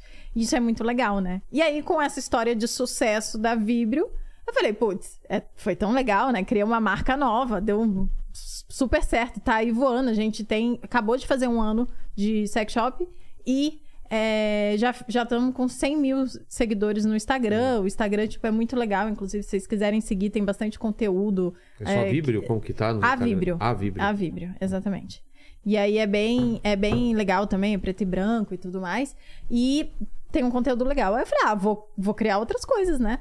Vou criar. Porque eu, eu tenho um grande problema, né? Eu e o Bruno. O Bruno tinha um grande problema antes dele entrar no grupo primo, que era estar sempre com toda a, todo o negócio dele vinculado à imagem dele. E eu tenho esse problema nos meus produtos digitais. Ter essa porque dependência. é, para eu ganhar dinheiro, eu tenho que trabalhar, eu tenho que Tem que tá vender, lá. eu tenho que estar lá, as pessoas têm que estar querendo é, consumir de mim e tá totalmente vinculado à minha É, mesmo problema que eu imagem. tenho também. O mesmo prode- Não, problema. é o mesmo problema de todo influenciador e infoprodutor. É, Porque a gente tem um problema antes, né? Que é maior, é não ganhar dinheiro. exato. Aí você vai criar um negócio digital e ganha muito dinheiro quando ele é bem sucedido. Só que esse negócio Negócio depende totalmente que de fala você. É produto, tipo sex shop? É, tipo, não, Não, o curso que ela tem, o sex é shop um veio depois, né? Físico, O né? Materializa Ah. que ela falou, que é aquela parte de alimentação, de Ah, hábitos entendi. saudáveis. São cursos. é, Isso, É, é eu um tinha o meu de curso. educação financeira e dava muito dinheiro. Só que era uma vaca leiteira, ou seja, tava sempre dando dinheiro, só que eu não podia vender essa vaca pra alguém. Não tinha um fundo de investimento que ia chegar lá e falar: Bruno, eu quero comprar o seu negócio. Ou Quero- Ou quero comprar isso, é. 50% dele, por exemplo. Até me ofereceram, mas eu- quando eu perguntava, tá, você vai me comprar por quanto? O cara falava, ah, quanto é que você fez de lucro esse ano? Eu falava, ah, fiz 10 milhões, por exemplo. O cara fala, tá, eu compro 50% do teu negócio por 10 milhões, então. Ou seja, o cara, ele tava me avaliando, se ele comprar 50% de 10 milhões, em 20 milhões. Era duas vezes o meu lucro atual, sem embutir nenhum crescimento, nada. Eu falava, poxa, isso é muito pouco, porque eu vou ganhar o, dinheiro que você tá falando ano que vem já, eu ganho de novo, E vou ganho até continuar mais. trabalhando igual. Vou continuar trabalhando, mas o cara falava, tá, mas eu tô comprando uma pessoa. Se você é atropelado, você tá morto. O que, que eu vou fazer? Eu vou vender teu curso como homenagem póstuma? Mano. Você não é o Michael Jackson vai vender mais depois que morrer. Cara. Eu falei, não, realmente tem razão. Então, como é que a gente faz pra não só ganhar dinheiro com o negócio, mas pra que esse negócio tenha um valor de mercado? É construir algo que não dependa só da gente. E é assim que as pessoas ficam bilionárias, inclusive, né? Não é com o dinheiro que elas ganham com o negócio, é quando elas vendem esse negócio que dá muito dinheiro. Porque vamos supor que a gente consiga hoje no Grupo Primo. Juntou o Joel, juntou o Thiago, eu, lançamos plataformas, a gente tem lá 100 milhões de lucro em um ano. E aí chega um pessoal, olha pra isso e fala: Cara, eu quero comprar uma parte de vocês. E os caras falam: Ó, eu pago 10 vezes o seu lucro atual. Esse é o valuation de vocês pra eu virar sócio. 10 vezes 100 milhões é um bilhão. E a gente pode falar: Não, isso é pouco, porque isso é, é múltiplo de empresa que tá listada em bolsa, que já é muito grande. A gente vai crescer muito mais ainda, tem que pagar 30 vezes. Se eles pagam 30 vezes o lucro, é 3 bilhões. Se o Thiago, por exemplo, tem 50% do grupo primo, ele tem um bilhão e meio de patrimônio no grupo primo. Ele ficou bilionário, mesmo que ele esteja muito longe de ganhar de lucro 3 bilhões. Que, cara, isso é muito doido, esse tipo de coisa, né? Enfim, daí a ideia é que a gente tire da nossa, descentralize os nossos ganhos. E para isso a gente tem que criar algo que vá além da nossa marca pessoal. Então o Bruno entrou lá no grupo Primo e tirou, né? Hoje em dia existe o Bruno Perini, mas ele está dentro de um grupo maior que é o grupo Primo. Já eu não tenho nenhum grupo, né? Eu sou ainda Malu grupo, Perini. Grupo das primas. Eu ainda sou Malu Perini, eu tenho os meus produtos, tenho o meu produto digital que é o Materializa, e aí cria a Vibrio, que é uma marca. Então a marca Então, já mas- tem um valor. Você não pode contratar outras pessoas Pra fa- fazer o Materializa, você diz? Não, não, pra, pra, pra, pros produtos. Não, Não, precisar da sua, da sua Sim, imagem. a Vibrio hoje não precisa da minha imagem. Ah, é isso que eu tô ela, já, ela, Ela já roda sozinha, sozinha, entendeu? Então a ideia. Só que a Vibrio é uma empresa que deu super certo, que provavelmente vai ter um valor de mercado grande, é o que a gente espera. Já tem, né? Porque já tem um lucro bem grande, mas ao mesmo tempo, a gente eu quero diversificar, igual diversificar os meus, os meus investimentos, vou diversificar os meus negócios. E aí como deu tão certo, eu falei, putz, vou criar uma marca de moda, né? De Vamos roupa. replicar esse modelo. Vamos Vocês replicar. são loucos, vocês criam uma coisa e criam outra. É mais problema pra cabeça Mais problema, também. exatamente. Bem porque- mais nesse é, caso. Bem mais nesse caso. E aí eu criei a MAP, que é a By Malu Perini, que hoje é vinculada à minha imagem, mas porque eu estou construindo um brand, né? Uma marca que dá muito mais trabalho É, do que o sex imagino. shop, porque é, o sex shop eu tô vendendo o mesmo produto desde que eu lancei. Né? Eu vendo o bullet, Opa, compro não. lá na China e, e vendo aqui. E massa, né? Vou lá, escolho o melhor bullet que a China tem pra me dar, e compro e tal, faço do jeito que eu quiser, eles me entregam, e aí eu faço a logística, coloco todo o meu branding, né, por cima, e beleza. Agora, a moda, o negócio é muito diferente. Primeiro, porque são muitos fornecedores, né? É uma, é uma cadeia de produção gigantesca. E segundo, porque eu tenho que produzir roupa a cada três meses. Putz. Tem coleção, tem tamanho. Tem tamanho, então tem P, PP, MG, tem. é, eu invisto lá numa, numa coleção, invisto numa peça de roupa, não vende. O que eu faço com E aí? isso? É o preço. Eu Perdeu. tenho um, um- Aí eu vou fazer saldo. Aí faz uma liquidação, só que Ah. os caras compram da liquidação, deixa de comprar do outro, a liquidação você tem menos margem. Então É bem é, complicado. muito mais complexo, mas estamos aí. A MEP... Só que. Desculpa, vamos continuar. Vai, pode falar. Eu ia falar que é muito mais complexo, Mas, vale mas, por mais. exemplo, provavelmente vai valer muito mais. É? É que você não. Me fala um sex shop listado em bolsa de valores. Não. Não existe. Me fala um sex shop que vale a bilhão. Não tem. Talvez a Ainda. Vibrio possa ser o primeiro. Primeiro. Pode ser, mas ser o primeiro de algo é muito complicado. Uhum. Agora, marca de roupa que vale bilhão, tem um monte na bolsa. Tem um monte. Então, não precisa valer bilhão pra dar certo, pode valer muito menos do que isso. Claro. Mas como é um mercado muito grande, eu acho que é melhor ser um peixe pequeno em um mercado grande, um aquário grande, do que ser um peixe grande num aquário pequeno. A Vibrio hoje é um peixe grande em um aquário pequeno. Porque o mercado de sex shop é difícil dele crescer. Até pra fazer anúncio desse mercado é complicado. As redes sociais não deixam. Exato. Anúncio sex shop geralmente é uma, uma boca carnuda mordendo morango melado com mel. Mas por isso que existe É, um mais ou grande assim. diferencial do- de- da Vibrio também. Porque eu sou a influenciadora da Vibrio. Então, hoje em dia, é muito raro você conseguir ter uma influenciadora. Na verdade, existe. Mas aí, por exemplo, a Kátia, que é amiga nossa, né? A Kátia Damasceno. é. É, a Kátia, ela tem lá um sex shop que ela tem parceria e tal. E ela é nichada nesse. nesse, nesse Total. ela tem esse nicho onde ela fala pra esse nicho. Mas é um nicho específico. Tem gente que não assiste a Kátia. E tem gente que não gosta, né? Sei lá. Tem gente, inclusive, maravilhosa. A gente foi no show dela. É, eu tava vendo os trechos do show. Tá, Perfeito. tá difícil marcar com ela aqui, né? Qual dos Maravilhoso. shows agora, né? Tá muito bom. A gente foi assistir final de semana passada. Foi? São Paulo? Foi aqui em São. Paulo.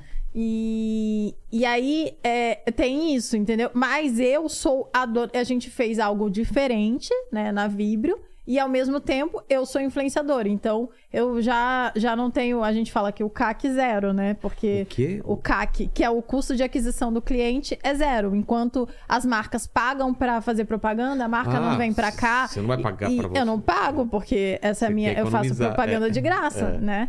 É, pra minha marca. Então, o custo de aquisição de cliente pra uma influenciadora é, é zero, praticamente zero. Então, Já eu tem faço. o cliente lá. É, o cliente já é fiel porque eu, porque eu de alguma forma, né, te- é, seduzi ele e ele acredita em mim. Então isso acontece com todas as marcas. Por isso que é tão hoje em dia tem esse movimento das influenciadoras fazerem suas próprias marcas, Isso tá acontecendo cada vez mais, né? cada vez mais, porque elas entenderam, Entenderam que em que vez dela é- fazer a propaganda para alguém, elas vão fazer propaganda para elas mesmas e criar toda uma marca e um brand que vai durar e ainda vai valer muito valor, É. diferente da imagem própria dela. Não, dando um exemplo, a Bianca Boca Rosa. Sim. Já foi no Pensei- podcast é, pensei lá. nela É, ela é maravilhosa também. Então, a Bianca falou lá que ela tinha vendido mais de 100 milhões de maquiagem. Na hora que ela falou isso, eu pensei, essa mulher tá bilionária. Você Daí- contou pra ela, né? É, falei pra ela, você, tá- você já é bilionária? Ela falou, não, né? Como assim? Eu falei, olha, se você vende 100 milhões, quanto é que você tem de lucro? Sei lá, vamos supor que tua margem é 20%, é 20 milhões.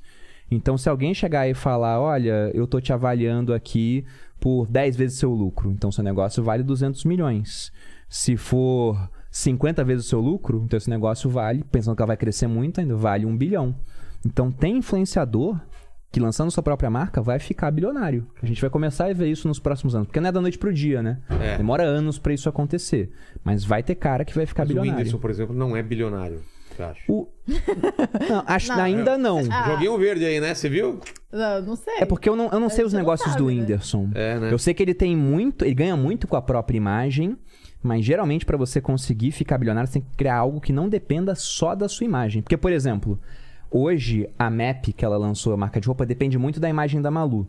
Só que daqui a um tempo, se ela quiser vender a MAP, daqui a cinco anos, estiver faturando bem, ela pode vender, outra pessoa assume e ninguém nem vai saber que MAP veio de Malu Perini. Eu gosto sempre de brincar com o exemplo da C&A. Quem criou a C&A? Não faço ideia. Foi o Carlos Alberto. Você sabe disso? Não, quem é o Carlos Alberto? Pois é, ninguém conhece, mas não foi ele, não. Sério? Foram dois irmãos. Ah, tá. Clemens e August. Mas poderia ter sido, pô. Entendi. Porque o surgiu a Carlos marca. Alberto de Nobre. Não, não. Surgiu a marca e ela começou a dar muito certo, os caras podem revender. Tem a Nativosa. né? A, a Nativosa ela vendeu a, a empresa dela pro grupo Soma. Ela tá lá dentro hoje desse grupo, é um grupo listado em bolsa. E agora eu não lembro o valor, mas era um valor bem alto. Era o quê? 300 milhões de reais? Mais ou menos isso, se eu não me engano. E foi uma marca que ela construiu. O, o nome da marca é NV, de Nativosa. Mas se ela quisesse vender pro grupo Soma e sair, o pessoal que acompanha a história da marca saberia. NV vem de Nativosa. Cinco anos depois, quem tá conhecendo a marca naquele momento, quando ela chegou em outro estado, nem saberia que ela existiu, entendeu? Não, já, com certeza já tem um monte de gente, porque tá em vários shoppings. Então a É. pessoa entra na loja e não vai Entendi. saber quem é, criou aquela marca. Então, vai ter cara que vai conseguir ficar bilionário de outras formas. Porque, por exemplo, o Whindersson ele deve ter participação em um monte de negócio que a gente não conhece. E, e provavelmente isso vai dar muito mais dinheiro pra ele no futuro. Mas o influenciador, que ele se atentar que o dinheiro de verdade não tá naquilo que você ganha agora com o público que você faz ou com o teu infoproduto, mas sim em pegar e criar um negócio que você possa vender depois uma parte ou vender inteiro pra outra pessoa, esse cara vai ficar bilionário. É. Você gostaria de ficar bilionário? Eu gostaria, cara. Cara, eu não gostaria. Eu gostaria. Você gostaria, Lene? Por que você não gostaria? Ah, eu, Não. eu acho que não, bilionário não. Me traria uma, uma, uma carga de, de, de responsabilidades que eu, eu, tô, eu tô na fase de soltar as cargas e não a- trazer mais coisas, entendeu? Ah, acho Quando- que isso Não, é uma eu- crença limitante. Hã? Acho que isso é uma crença Não, da é sua uma, cabeça. isso é uma decisão, é diferente, não é uma crença, é uma decisão. Eu tinha uma, eu tinha uma produtora enorme que trabalhava lá com tantas pessoas, era a maior Não, eu produtora, entendi. não É sei o porque quê, você e eu tinha vou- uma carga. É, e eu vou- a de- ideia é, é- é soltando e coisas que não... De, que, Entendo totalmente, pô. Porque pra, pra fazer um bilhão eu tenho que Ah, estar no negócio. Você não vai fazer por acaso. É, não é que. Então tem que. Eu Tem que tá quero- trabalhando tô na fase igual- de. Você não vai acordar do dia pra noite e falar, meu Deus. É, um bilhão? Nossa. Aqui, ó, de- deu um bilhão de É, patrimônio. sim, não não será assim. igual Mas, mas eu gostaria, cara. Eu sei que hoje é um Pra ter uma- movimento. Pra ter essa sensação. Não é, Não, é, não é é pelo sensação. dinheiro ou é pelo que você poderia fazer de negócio? É zero dinheiro, porque, como eu falei, é o valor de mercado aquilo que você construiu, né? Pra você ter o bilhão mesmo, você tem que vender o que você construiu. Sempre? E vários dos bilhões. Não sempre. Porque você constrói algo muito grande, pô, a Amazon dá bilhão de lucro. É.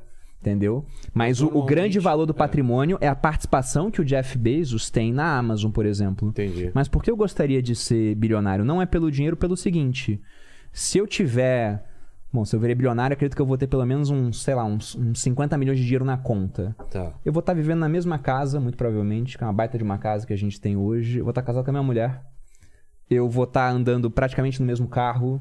Vou estar frequentando os mesmos Vai locais. comprar um jato? Ah, talvez. Vai, né? Se eu for, Pô. tiver que viajar o tempo todo. É, você é bilionário, pô, vai Mas economizar depende. com jato. Mas depende. Né? Eu já tô fazendo um negócio, né? Depende do que eu vou Depende- fazer. é, depende- Mas você depende, entende né? que minha vida vai mudar muito pouco. Minha vida vai mudar muito pouco. Mas Hoje, por exemplo, o se que eu vo- vejo o, o, que Jeff você Bezos. faria de diferente? Então, esse é o. Ah, não sei de diferente que eu faria da minha vida. É, não, não, não de negócio, da sua vida. Ah, você, você viajaria mais, por exemplo, ou, ou Não, gastaria cara. mais com alguma coisa que você não gasta? Eu- não, hoje não- eu não tenho uma limitação financeira, felizmente, de gasto assim. A gente pode gastar basicamente o que a gente quiser. É, desde que a gente não queira gastar tudo, né? Claro, claro. Mas eu digo que a gente quiser porque hoje, do dinheiro que a gente ganha em consumo, e a gente não é uma pessoa econômica hoje em dia, mas a gente gasta uns 5 a 10% do que a gente ganha. O restante a gente pega e investe. Então, é, é por- é- Por isso que eu te perguntei do bilionário, porque não vai mudar então a sua Vai mudar? vida. Não, a minha vida não vai mudar. Mas como é que a pessoa fica bilionária? Eu acabei de falar. É construindo um negócio grande e aquele negócio vai estar avaliado em bilhão. Sei. Então, se eu ficar bilionário, eu sei que eu deixei um monte de pessoas milionárias pelo caminho. E pra isso, como eu tô numa empresa do mercado financeiro que não é monopolista, Os é uma empresa que ali da É. Não, sim. as pessoas que vieram comigo vão vão estar Vamos, milionárias. time! Mas eu tô num mercado onde eu não sou um monopolista. Eu não sou uma empresa que eu tenho monopólio de alguma coisa. Para as pessoas comprarem o meu produto, elas só compram porque, Porque elas é acreditam bom. que o meu produto vale mais do que o dinheiro delas.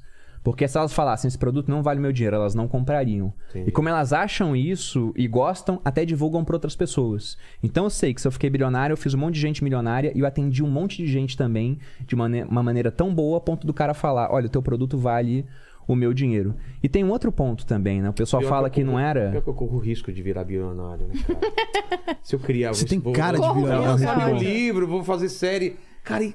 Pessoa que fardo, cara. Você chega pra mim e fala, Vilela, você virou bilionário. Eu falo, é, Lene.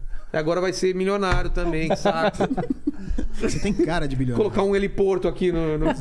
Ma- Mas tem muita coisa que eu acho que é, é interessante. Por exemplo, as pessoas não entendem essa dinâmica que a gente acabou de falar aqui, de que o bilhão vem do negócio que você É. vende ou constrói. Eu já vi vários perfis, geralmente o pessoal mais de esquerda, falando o seguinte: o bilhão não é natural, vejam só. É. Porque se a gente pega e imagina uma pessoa que ganha 5 mil por dia. Para ela ter um bilhão, são 200 mil dias. 200 mil dias dividido por 365 dá 547 anos. Nenhum homem vive 547 anos. E realmente, juntar o dinheiro não é assim.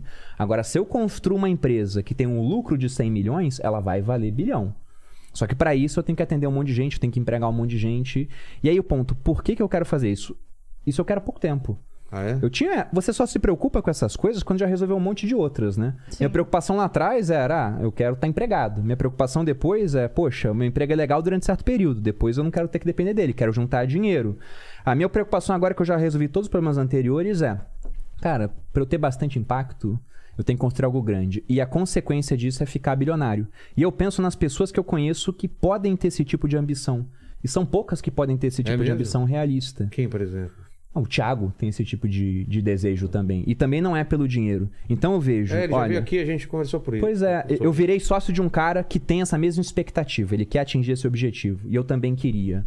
Além disso, eu sou uma pessoa que eu fui abençoada de muitas formas. Eu nasci com saúde, eu nasci com uma boa aparência, eu nasci com uma capacidade de aprendizado muito boa, eu, eu consigo aprender as coisas de forma fácil, eu tenho uma memória fora de série, eu sou bom em me comunicar, né? E poxa, eu tenho tudo isso reunido. Eu penso que se eu não usar isso pra ser muito grande, impactar muita gente, eu vou estar fazendo mau uso daquilo que, que a natureza me deu. E daquilo que eu conquistei também ao longo do tempo.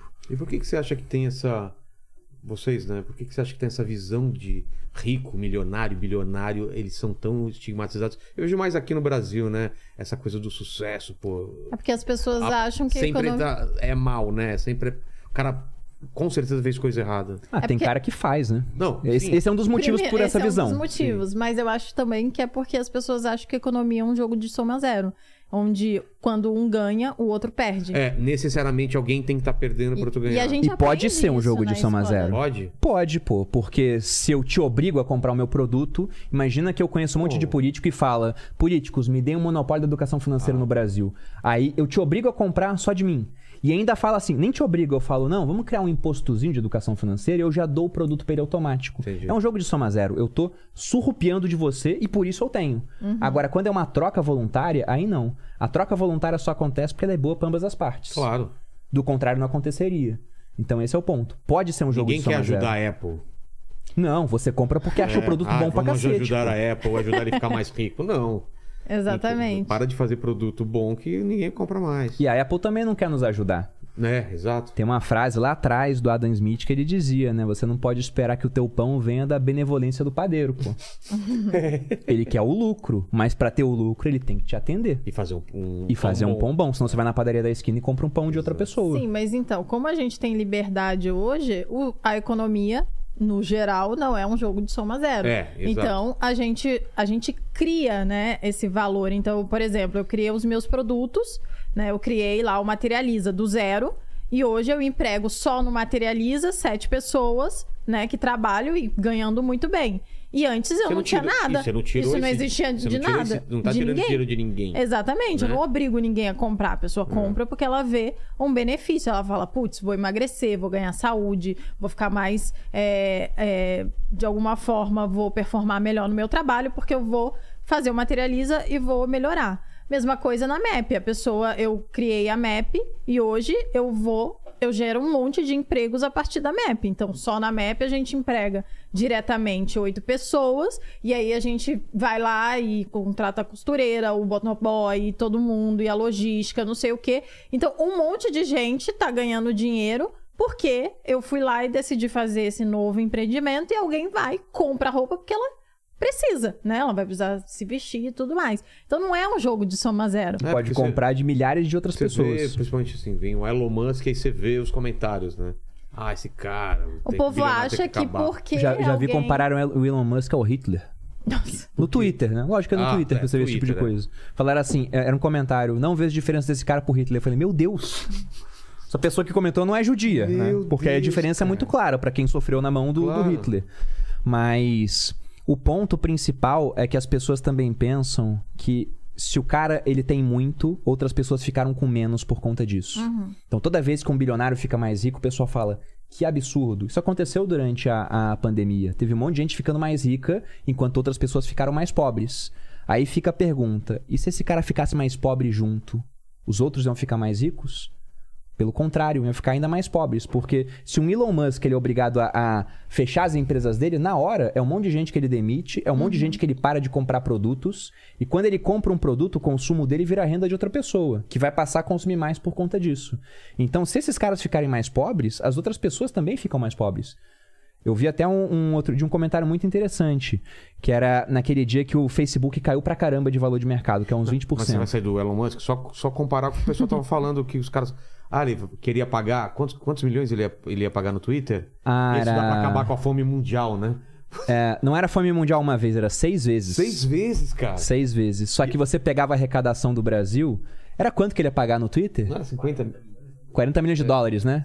É. 40 bilhões de dólares. O que, dá, é, o que dá uns 200 bilhões de reais. Tá. A arrecadação do Estado brasileiro até o mês de maio era de um trilhão de reais. Então, se o Elon Musk podia acabar com a fome seis vezes no mundo, o Brasil podia acabar com a fome no universo.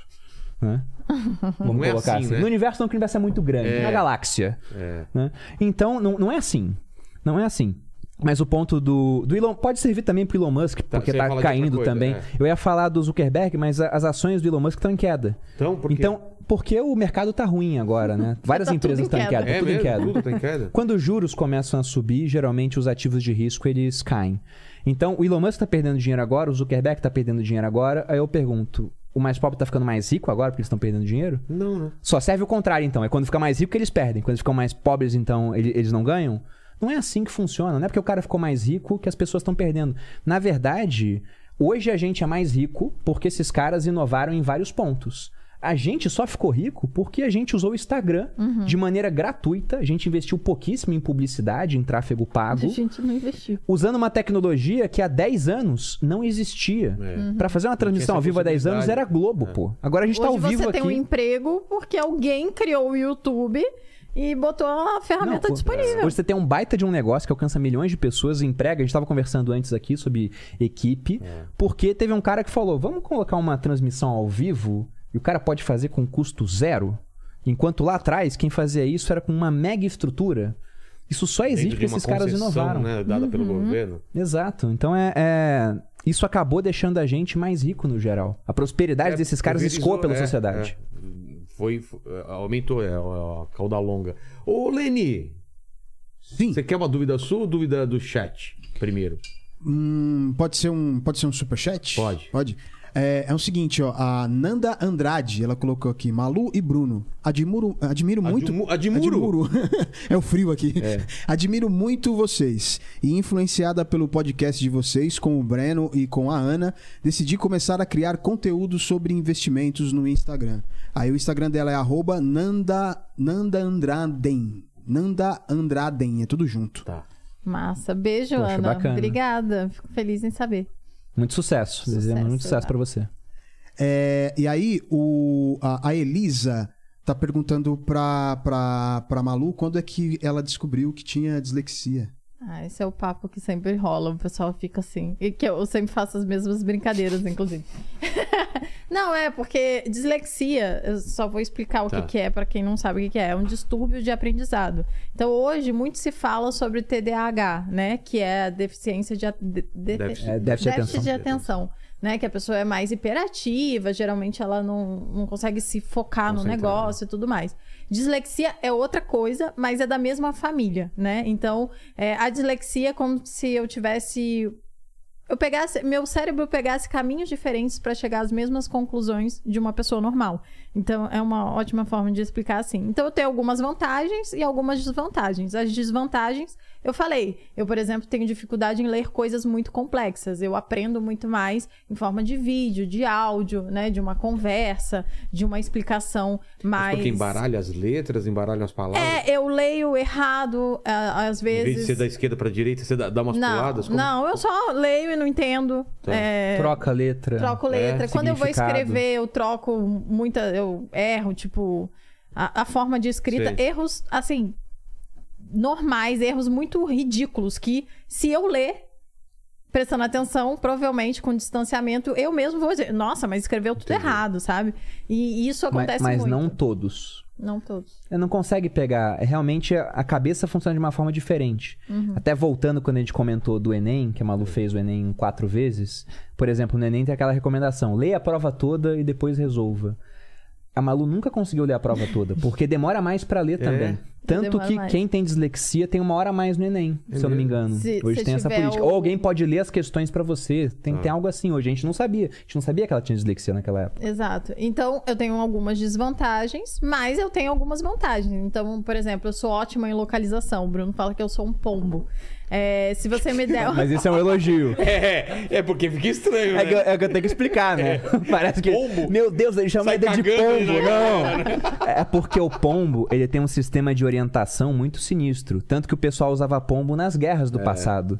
O que, que é isso? O pombo, ele sempre consegue voltar pra onde ele nasceu. Então o pessoal fazia o quê? Imagina um batalhão saindo de um, um quartel. Aí ele pega um pombo que nasceu naquele quartel, leva até o combate e ele vai pedir reforço. Ele amarra uma mensagem no pombo, solta, o pombo vai voltar até aquele local.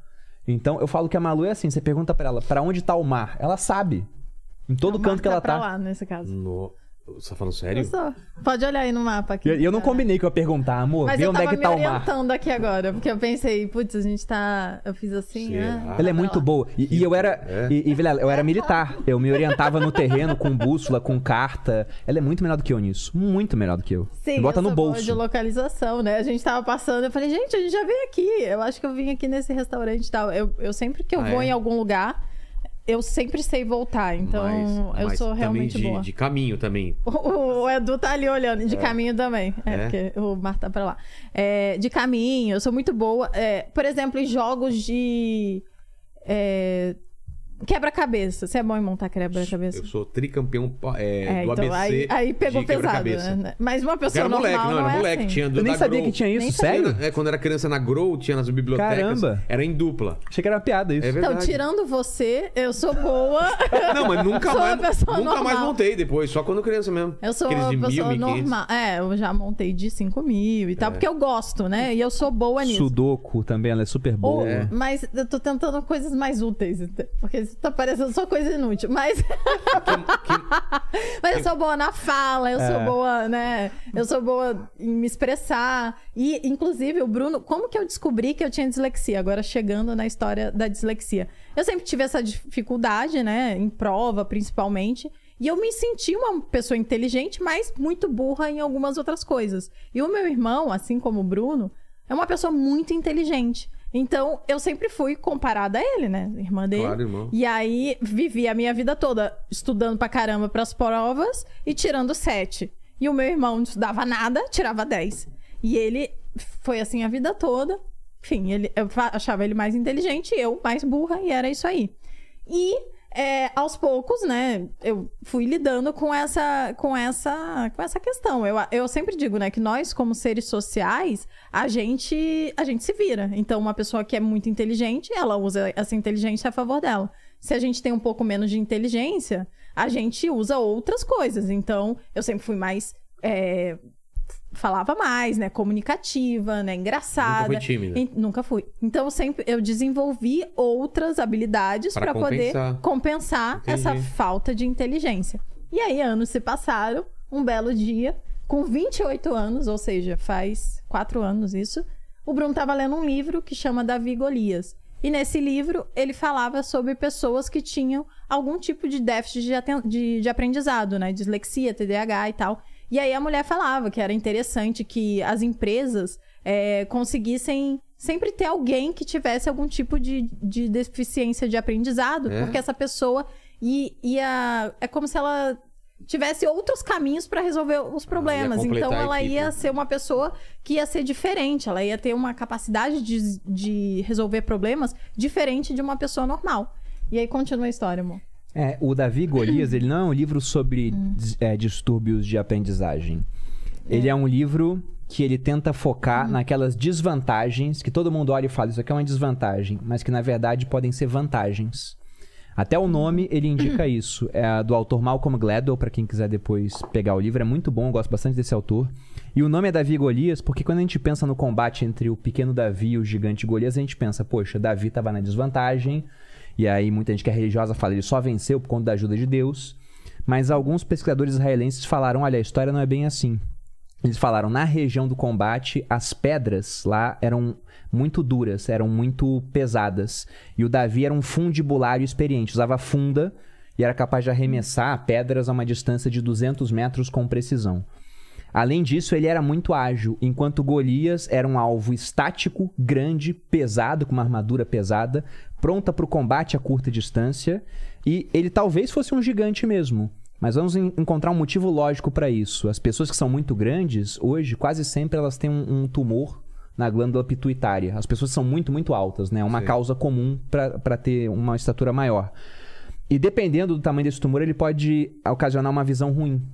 Então era uma explicação do porquê o Golias podia ser muito alto ao mesmo tempo que ele não enxergava bem, que ele tinha um escudeiro que não era comum naquela época para um guerreiro de infantaria. Então quando você olha essas informações, a desvantagem no Davi não é uma desvantagem, é quase como botar um sniper contra um gladiador. O sniper vai poder dar vários tiros antes do gladiador chegar perto. É, ok. Então o resultado é, o favorito não era o Golias, o favorito era o Davi.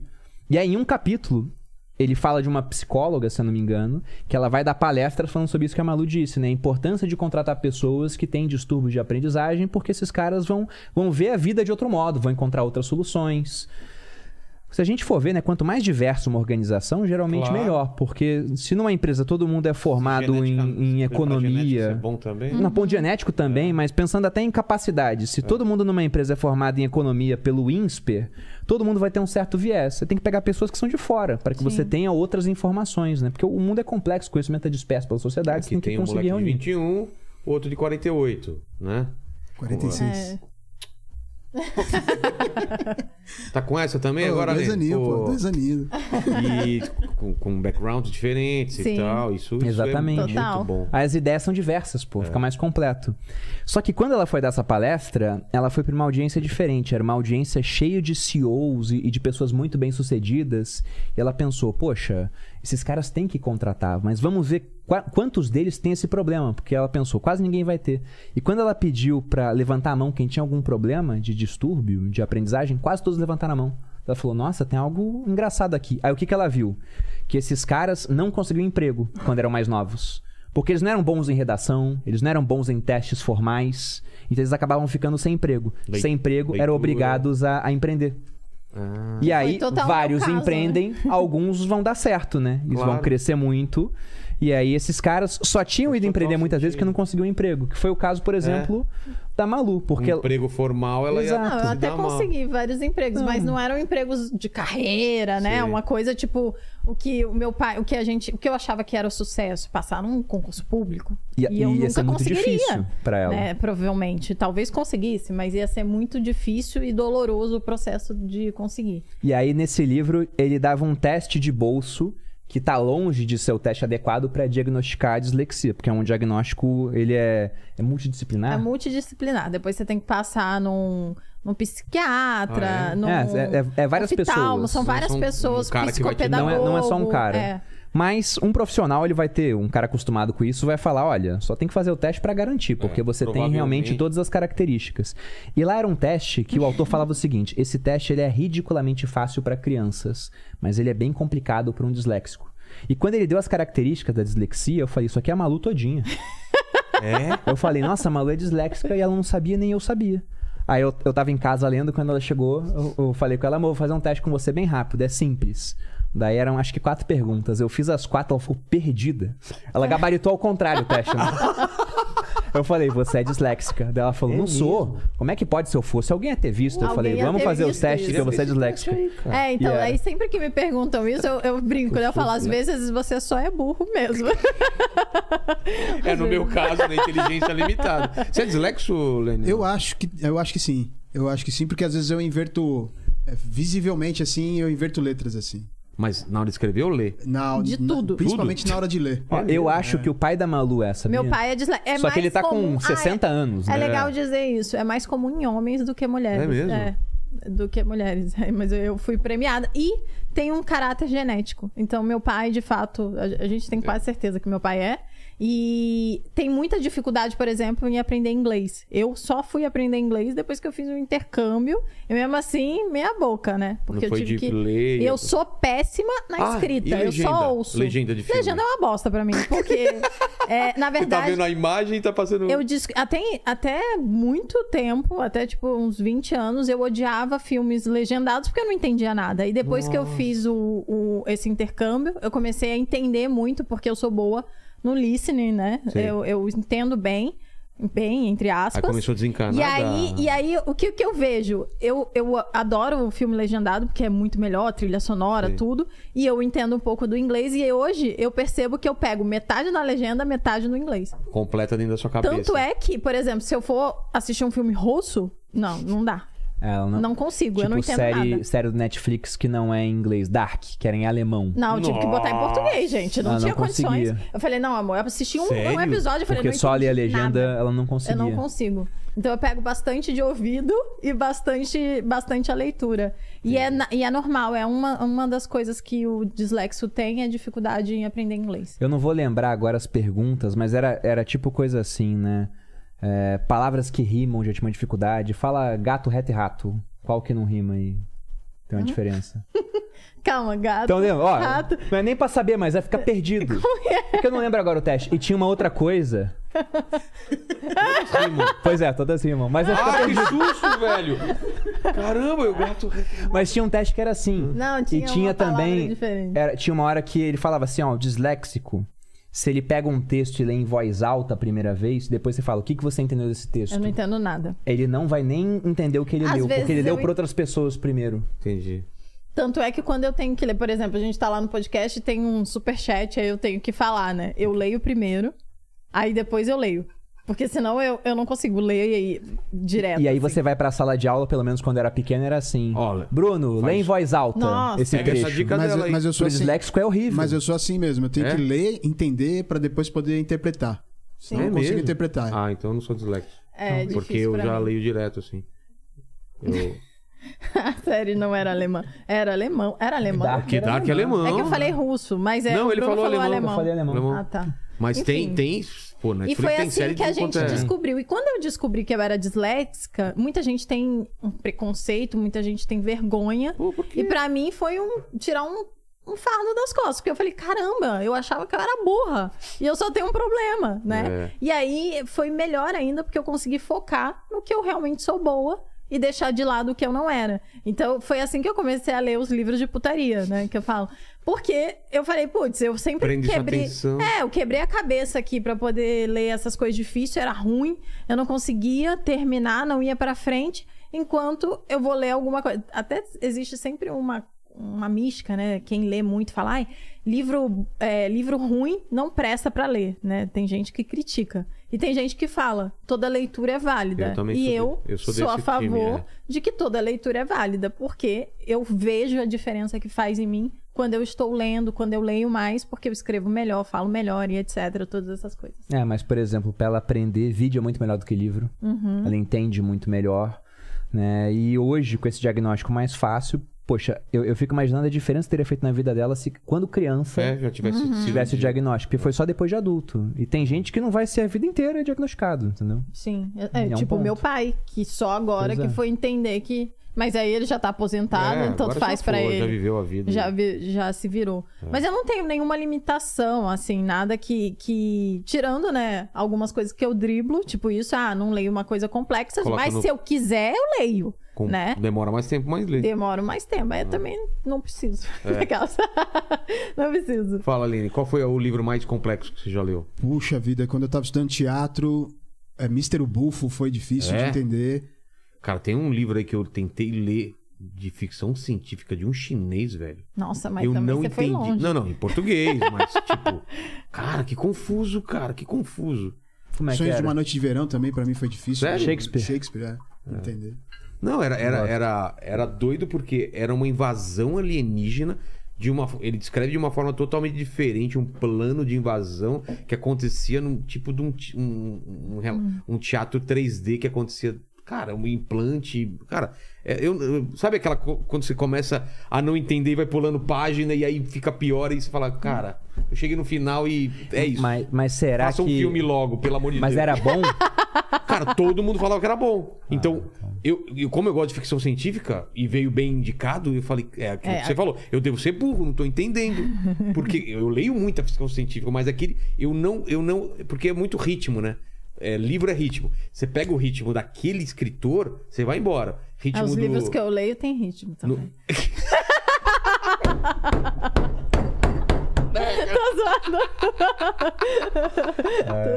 Mandou bem, mandou bem. Fala aí, Lene.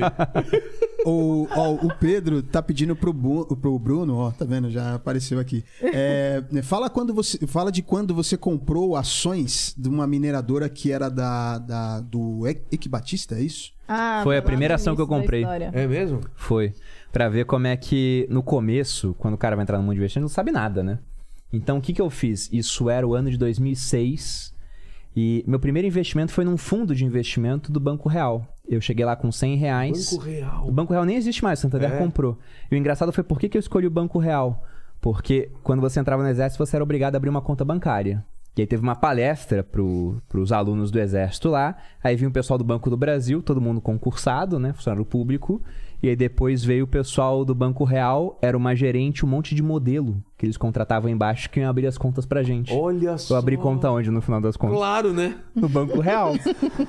Fui pra lá. Homem trouxa, né? O, o neurônio já, ah, é lá, Esse é. foi o, o meu Vou ganhar mais critério. dinheiro aqui. Exatamente. o meu critério pra escolher o banco, onde Lembra mais antes? bonito. Co- É, comercial de cerveja era mulher gostosa e os caras com os amigos, porque fala, ah tá, é, eu vou beber essa cerveja então, vai ter mulher gostosa e amigos em volta. Porra, cara. E aí, Jesus. eu queria investir, porque naquele ano tava tudo subindo em bolsa. Meu pai nunca foi o cara de investir dinheiro, mas ele tinha começado a investir há pouco tempo. Ele tinha colocado 100 reais em um fundo do Banco do Brasil, tinha virado 200 em um ano. Sei. Tinha colocado 500 no fundo da Vale, tinha virado mil. Tava quase tudo dobrando de valor 2006, 2007, tava muito bom. Eu falei, poxa, eu quero isso É também, hora, né? né?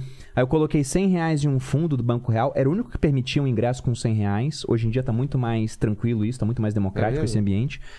E em dois meses, 100 reais viraram 140. Eu falei, caramba, ganhei 40 reais em dois meses. É Gênio. pouco, mas era 40%. Proporcionalmente, é. Proporcionalmente era muito. Eu comecei a fazer conta de juro composto e falei, poxa, eu vou fazer isso mais. E quer saber? Já que eu escolhi tão bem o fundo, eu não escolhi nada. O fundo me escolheu.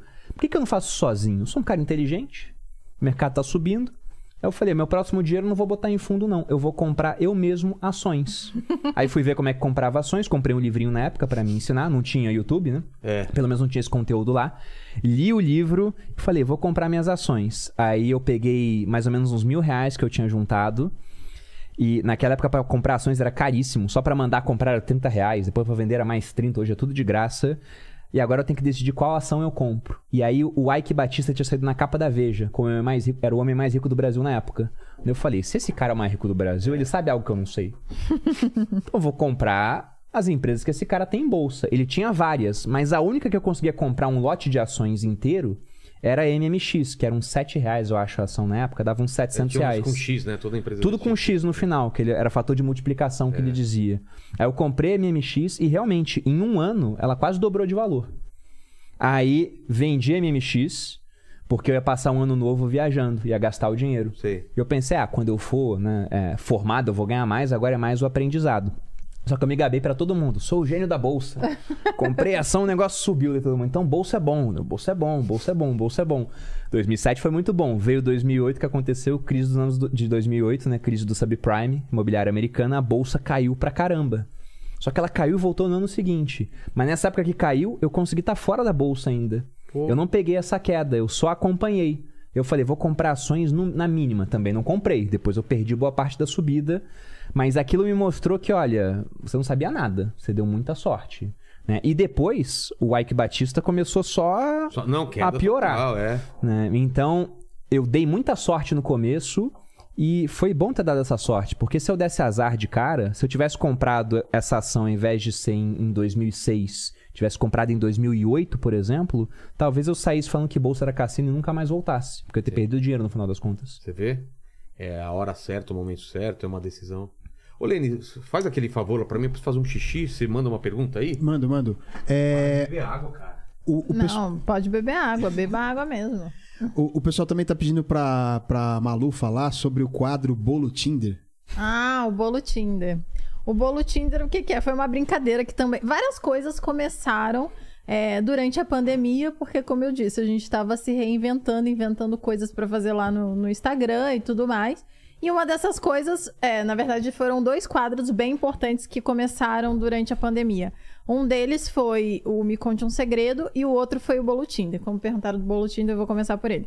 O Bolo Tinder, é, a gente se chama, né? Nós dois temos o apelido, um chama o outro de Boludinho. Que também é um apelido ridículo que a gente usa e acabou vazando, e aí todo mundo sabe que um chama o outro de Boludinho. E, e aí a gente fez o Tinder entre a gente.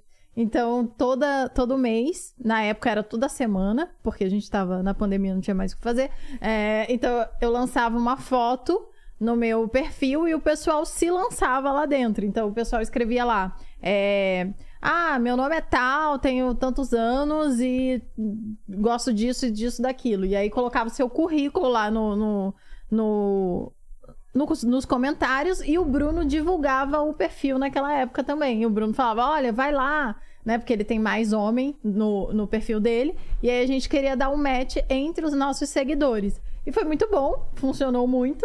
Até é, hoje a gente já tem filho que veio do bolo Tinder, né? O Davi. Casamentos. Casamentos, alguns casamentos por causa do bolo Tinder. E hoje em dia tem aquela função de postar junto, né? Então é mais fácil ainda que o Bruno fala que essa função foi feita pra poder a gente fazer o nosso match. Você perdeu, né? Eu, O- vi, eu Você ouviu? eu vi.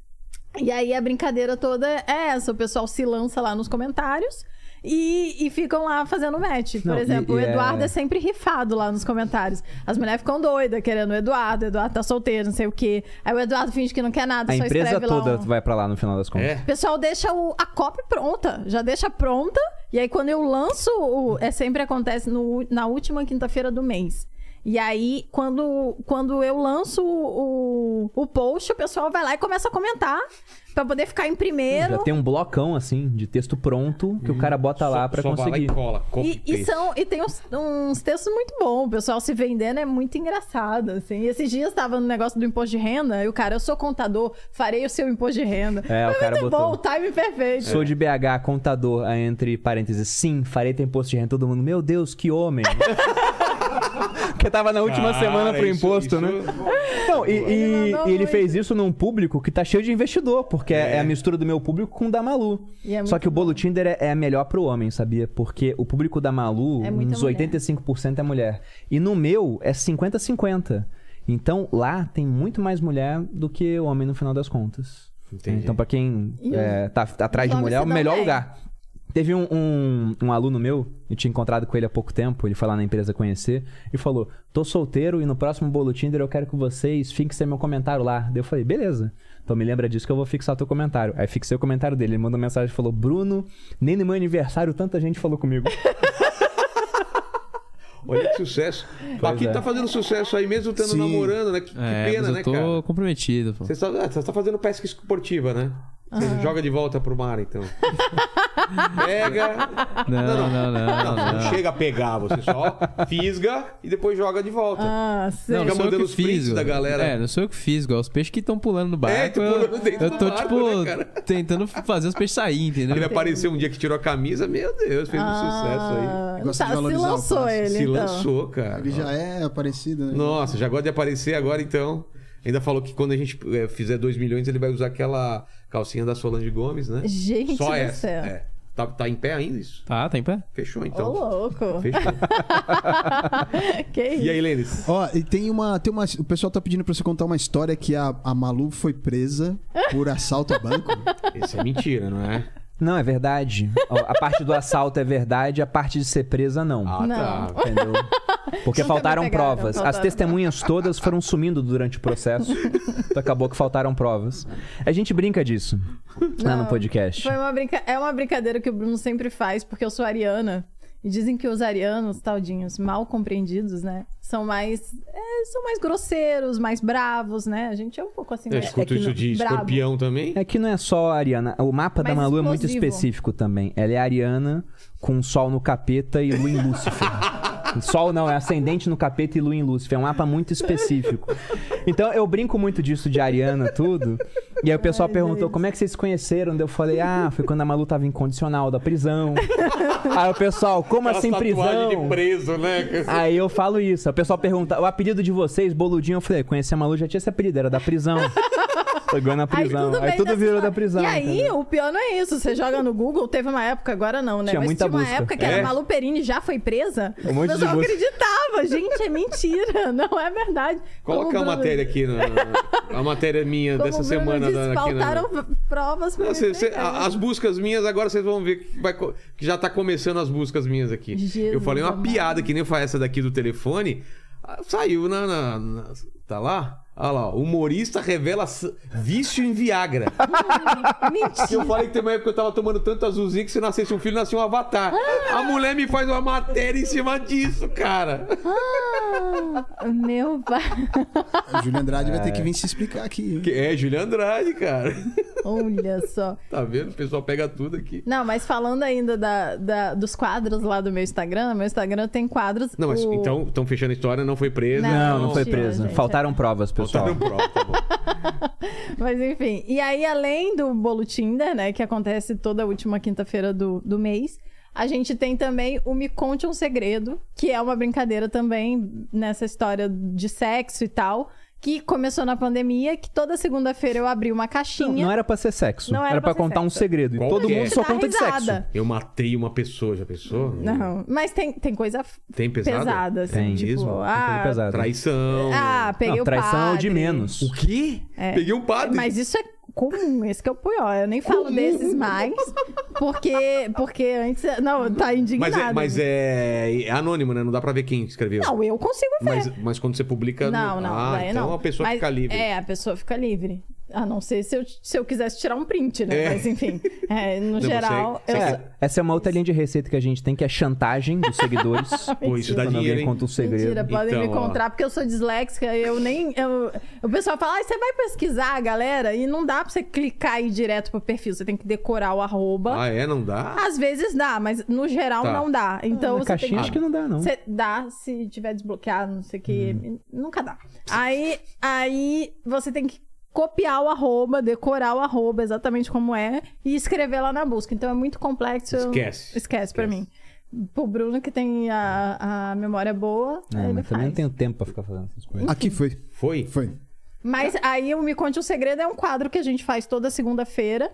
E, tipo, a gente dá bastante risada. O pessoal geralmente Mas conta Só no histórias. Instagram, ou vai isso É só no Instagram. Ou as melhores vão pro, pro YouTube? Não, não, fica só no Instagram. Só no Instagram. E, e morre em 24 horas. Tá. Então, a gente, toda segunda-feira, a gente tá lá, dando risada. Casal, obrigado demais pelo papo, mas vocês não estão livres porque eu sempre termino o papo aqui fazendo três perguntas. Com vocês não vai ser diferente, vocês escolham a ordem aí que vão responder. A primeira pergunta é: está falando da carreira de vocês, da história de vida de vocês, e olhando pra trás, qual foi o momento mais difícil que vocês acham da vida? O momento mais difícil. É. Pode ser da vida ou da carreira, né? Que às vezes está tão misturado. Você quer começar? Já pensou? Não, começa você, eu tô pensando. Olha, o momento mais difícil que eu tenho foi o seguinte: é, sair do exército foi bem difícil, porque eu tava abrindo mão de estabilidade. E hoje, olhando pelo retrovisor, tudo deu certo. Mas naquela época eu não sabia se ia dar certo, né? Eu tinha dinheiro pra me sustentar com um certo padrão de vida, mas não um padrão de vida de São Paulo. Vim pra cá foi um É, teste. que é e- o, o ponto difícil foi o seguinte, e foi menos difícil do que poderia ter sido. Eu tive hérnia de disco em 2019, né? Foi início Começou de final de 2019, começou final de 2018 e 2019 Aham. foi o ano inteiro tratando. Eu cheguei a ficar em cadeira de rodas por dois meses. Que? Teve médico que falou que se eu não operasse às pressas eu podia ficar impotente, E dor também. podia perder movimento, uma Não, dor insuportável. A dor era, tipo, ele tomou morfina e não passou. Não passava nem com morfina, nem com remédio muito pesado. Eu já botei no Instagram a, a ressonância, né? Tava pressionando muito os nervos, tava horrível. E aí queriam me operar. E o médico falou: Ó, meu pé já não mexia mais. Ele falou: o teu pé talvez não volte. Nossa. E falou: você pode ainda perder controle de esfíncter, pode ficar impotente. Eu falei assim: pô, tem 30 anos, né? Aí eu falei: então vou operar. Só que eu falei: vou em outro médico depois. E o que eu achei interessante foi que os médicos que me seguiam falaram: cara, não opera. Procura um tratamento conservador. Porque se você operar a base da coluna, era na lombar a minha hérnia. Sei. Agora, com 30, a chance de operar de novo com 40, um pouco mais acima, que a coluna começa a ficar mais é, instável, é maior. Depois, com 50, opera cervical. Com 60, você tá botando pino nas costas, a qualidade de vida vai pro buraco. Então, foi um ano onde eu optei pelo tratamento conservador depois que eu fui em seis médicos. Porque lá pelo quarto médico, ele falou um negócio que eu achei interessante. Ele disse: Olha, hérnia de disco, a sua especificamente, é um problema que vai se resolver com o tempo. Mas ninguém tem tempo pra esperar, né? Quem tem tempo hoje pra esperar? Eu pensei, eu tenho. Então, se você me falou que vai se resolver com o tempo, eu vou deixar o tempo passar fazendo um tratamento conservador da melhor forma possível. Só que foram dois meses em cadeira de roda sem andar, dez meses mancando. E, aliás, dois meses em cadeira de roda, seis meses mancando e dez meses sem poder correr. Hoje em dia eu tô absolutamente normal. Mas foi uma época complicada. Essa E poderia. né, e, e, por exemplo, se eu tivesse saído do exército pra abrir um restaurante, eu não ia conseguir trabalhar naquele período. E quando eu voltasse a trabalhar, ter tido a pandemia. assim. É. Então provavelmente eu nunca estaria aqui, que eu estaria quebrado. Pô. Então a vida deu certo, mas poderia não ter dado certo em vários pontos, assim, muito específicos. Isso é doido. Então esse foi um Olha ponto, assim, trás. que, que foi bem sensível. E a Malu me ajudou em tudo naquela época. Eu não teria tido a cabeça que eu tive, a tranquilidade de fazer certas coisas sem ela do meu lado. Porque ela tava lá empurrando a cadeira de rodas. Foi nessa época que eu vi, por exemplo, eu tava sem carro, só pegava Uber. Porque eu falava, não preciso ter carro. Quando o Uber parava 20 metros longe de onde eu tava, eu pensava, meu Deus, como é difícil, né? Porque eu não consigo me deslocar O nessa Bruno não distância. conseguia se mexer. Ele- é, E, e o pessoal do Uber não tem noção disso, né? É. Daí eu pensei, imagina uma pessoa com problema de locomoção sempre ter que Nossa, enfrentar esse cara. tipo de coisa. Então foi um, um período bem sensível, assim. É, eu, eu não, não tinha pensado, né? Mas de fato, eu digo que esse esse marco foi um divisor de vida você mim, também? porque eu me tornei mulher ali, eu acho, porque eu tive que resolver as coisas. Antes eu tinha o Bruno como base e do nada ele não podia fazer resolver as coisas, eu que tinha que resolver por ele. Então esse foi um momento bem difícil, mas que eu tenho uma pegada de, por isso que eu sempre falo, né? Os dois momentos mais difíceis que eu vivi na minha vida foi por causa de saúde. E não foi por causa de saúde minha, foi por causa de saúde do- de outras pessoas. E eu sempre digo que cuidar da sua própria saúde é um ato de amor ao próximo. Porque É. se você não cuida de você, alguém vai ter que cuidar. E geralmente é a pessoa que mais te ama e que provavelmente você ama também.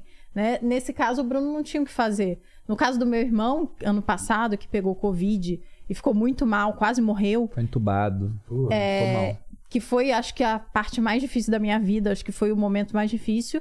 É, não foi por culpa deles, mas, querendo ou não, podia ter se cuidado. Foi por causa de alguma coisa em relação à saúde, algum desleixo em relação à saúde que poderia ter sido melhor. Então, esses foram os dois marcos e que eu sempre falo para minha audiência lá: cuida da sua saúde, né? Cuida dos seus hábitos, porque é isso que vai acrescentar fichinhas nos, seus, na sua saúde mesmo, né? No futuro. E acho que esse foi os dois grandes marcos da, da nossa, da minha história. E o meu irmão especificamente, é, a gente praticamente salvou ele, porque eu tirei meu irmão de um hospital ruim e levei ele para um hospital de referência no Rio de Janeiro e ele ficou entubado e tudo, contratei um médico particular, tudo porque a gente tem recursos hoje e deu tudo certo. Deus do céu, graças a Deus. Felizmente. É. A Felizmente. segunda pergunta é o seguinte: iremos morrer um dia? Esse vídeo vai ficar pra sempre aqui na internet. E- mas vai demorar, claro, pra gente morrer. E o pessoal pode voltar daqui 412 anos pra querer saber Nossa, quais que seriam. específico. É, bem específico. Cada vez eu mudo essa. essa... Hoje foi, eu- foi a vez que eu fui mais longe, né? Nunca tinha passado de 300 anos. Foi. Hoje fui 412 anos é. no futuro. O pessoal voltar nesse episódio Ah. pra querer saber quais seriam suas, suas últimas palavras, o epitáfio de vocês, aquela frase de lápide. Nossa, essa é importante. Quando você falou assim, iremos morrer um dia, eu achei que era pergunta. Porque É. vai saber. É. Né? O Jeff Bezos está estudando sobre extensão da vida. Já tem Nossa, cara que tudo. congelou o próprio corpo para ver se consegue depois reviver. O pessoal fala de tirar o nosso cérebro e transferir para um computador. Deixar uma E aí, jarra, e aí será que o seu corpo físico morreu, mas o teu cérebro tá lá? Aquilo é você? Tem vários questionamentos sobre isso. Mas as palavras para colocar na minha lápide. É, ou as últimas palavras. Ah, se fosse as últimas palavras, eu ia agradecer. Inclusive, É. esses dias. é, Quando foi, amor? Desculpa qualquer coisa. Desculpa qualquer coisa.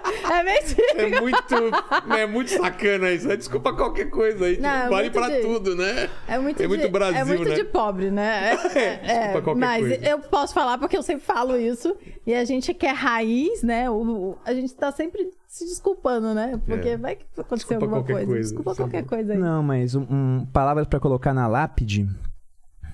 Nossa, eu, eu- eu ia agradecer, como eu disse, né? É.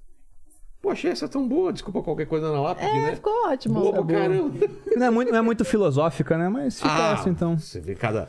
Já teve aqui me acorde amanhã, me acorde às 11. Eu não falei que eu tava doente. Imagina isso na lápide, eu não falei, eu falei que eu tava doente. Isso é maravilhoso, cara. Isso é maravilhoso. Imagina, eu falei que eu tava doente. Nossa, eu não consigo. eh, Essas, Não, cê- essas perguntas foram enviadas pra gente. A gente devia ter pensado nisso. Foram enviadas? Eu acho Foram. que sim. Ah. Eu acho que foi. Quer dizer, foram?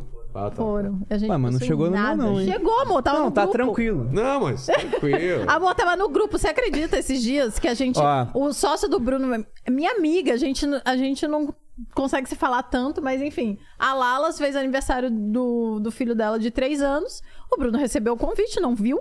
Aí tá lá todo mundo postando, se divertindo no aniversário. E vocês nem. Amor, ninguém, me, co- ninguém convidou a gente. Daí ele falou, não. Daí eu falei, meu Deus, será que a gente fez alguma coisa pra Foi assim Alas e Joel? Aí assim no outro mesmo. dia eu falei assim, ah, acho que eu vou mandar uma mensagem pra lá. Mas, mas às vezes não queria convidar, né? Convidou só quem tinha filho. Aí eu vi um monte de gente que não tinha filho. Eu falei, é, essa desculpa não deu. Aí comecei a ficar preocupada. Aí do nada o Bruno achou o convite.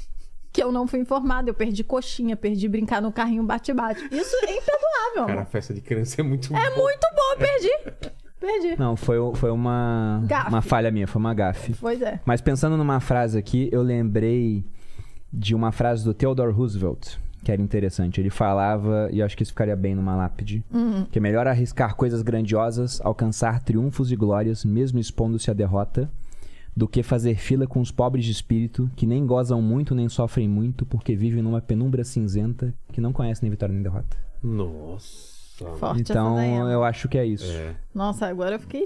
Usar Fudeu, mesmo. né, pra Então mim. você pega o disco qualquer coisa. Desculpa qualquer coisa. É, mas essa é muito típica minha, amor. Eu falaria fácil. Você vai é. embora com as pessoas falando isso. É, eu falo mesmo. Desculpa aí qualquer coisa. Acho que vai ser essa a minha. É, e quando falam também, você não me é estranho, cara. Ainda, ainda bem, né? E a terceira pergunta, é, eu vou mudar, nessa semana eu tô mudando, porque a gente tá em uma semana de namorados, então fiquem à vontade, às vezes um só do casal que, que responde, ou às vezes são os dois, porque tem perguntas diferentes. A maré, e vocês completem aí. Tinha na minha época, lembra da, da- da- do álbum de figurinhas? Sim, a maré, sim, a maré. A maré, aí andar de mão dadas, não sei onde. Exato. Um casalzinho. assim. Silêncio. Ah, não, é, é que eu tô, eu tô fazendo a, a frase. Eu já sei o que eu quero falar. Quer falar aí? Não, fala você primeiro. Ih, ó, que, que ninguém quer mostrar a arma primeiro, ó. Não, então. Amar é, é abrir mão de coisas pelo outro. Eu acho que é colocar a outra pessoa na frente. Que é quase a Se preocupar mais com o outro do que com você mesmo. Que foi o, que a Malu fez em vários episódios da minha vida. Foi o que eu fiz também em alguns episódios da minha vida em relação a Malu e que eu sei que eu vou fazer várias e várias vezes com relação a ela, com relação à minha família, os nossos futuros filhos. Eu acho que é isso, é se preocupar mais com o bem-estar do outro do que o seu próprio, porque você olha pra aquela pessoa e fala, cara, ela é mais importante nesse momento do que eu. Em vários momentos isso vai acontecer. Acho que é isso que é amor, no final É das contas. É se preocupar feliz. com o outro até mais que consigo mesmo. Faz sentido total. Obrigado vocês, obrigado Lene, obrigado Paquito. Qual seria, a, Obrigada, qual seria a palavra que a gente vai deixar aqui? Você que esteve até agora nessa live, pra gente saber que você chegou até o final, escreva nos comentários o que, Lene? Amor. Daquela... Dislexia. Dislexia. Dislexia. Dislexia. Dislexia. Pode escrever errado, não tem problema. Com as letras trocadas, né? A gente sabe que aqui é tranquilo. Tem o Lene, tem, né? A Malu. que a gente coloca- Fala, Dislexia. dislexia, assista um episódio com a doutora Ana Beatriz, cara. Exato! Ela fala muito fala sobre isso. Foi o primeiro, né? Que ela veio ou o segundo? Acho que foi no primeiro que ela Acho que no falou. primeiro ela falou mais. No primeiro, no primeiro. Massa. No segundo ela falou sobre autismo, sobre, sobre Alzheimer. E no primeiro foi, pô, psicopatia. pô, Isso, foi é. legal. A gente dividiu os assuntos. Não, dislexia não tem nada a ver com psicopatia, tá, gente? Não, pode ter Ela os falou dois. que tem. Ela falou que... Não, não, Nossa, que silêncio que ficou, né? Todo psicopata é dislexo, né? Não. Deus Até céu. mais, gente. Até mais. Valeu, pessoal.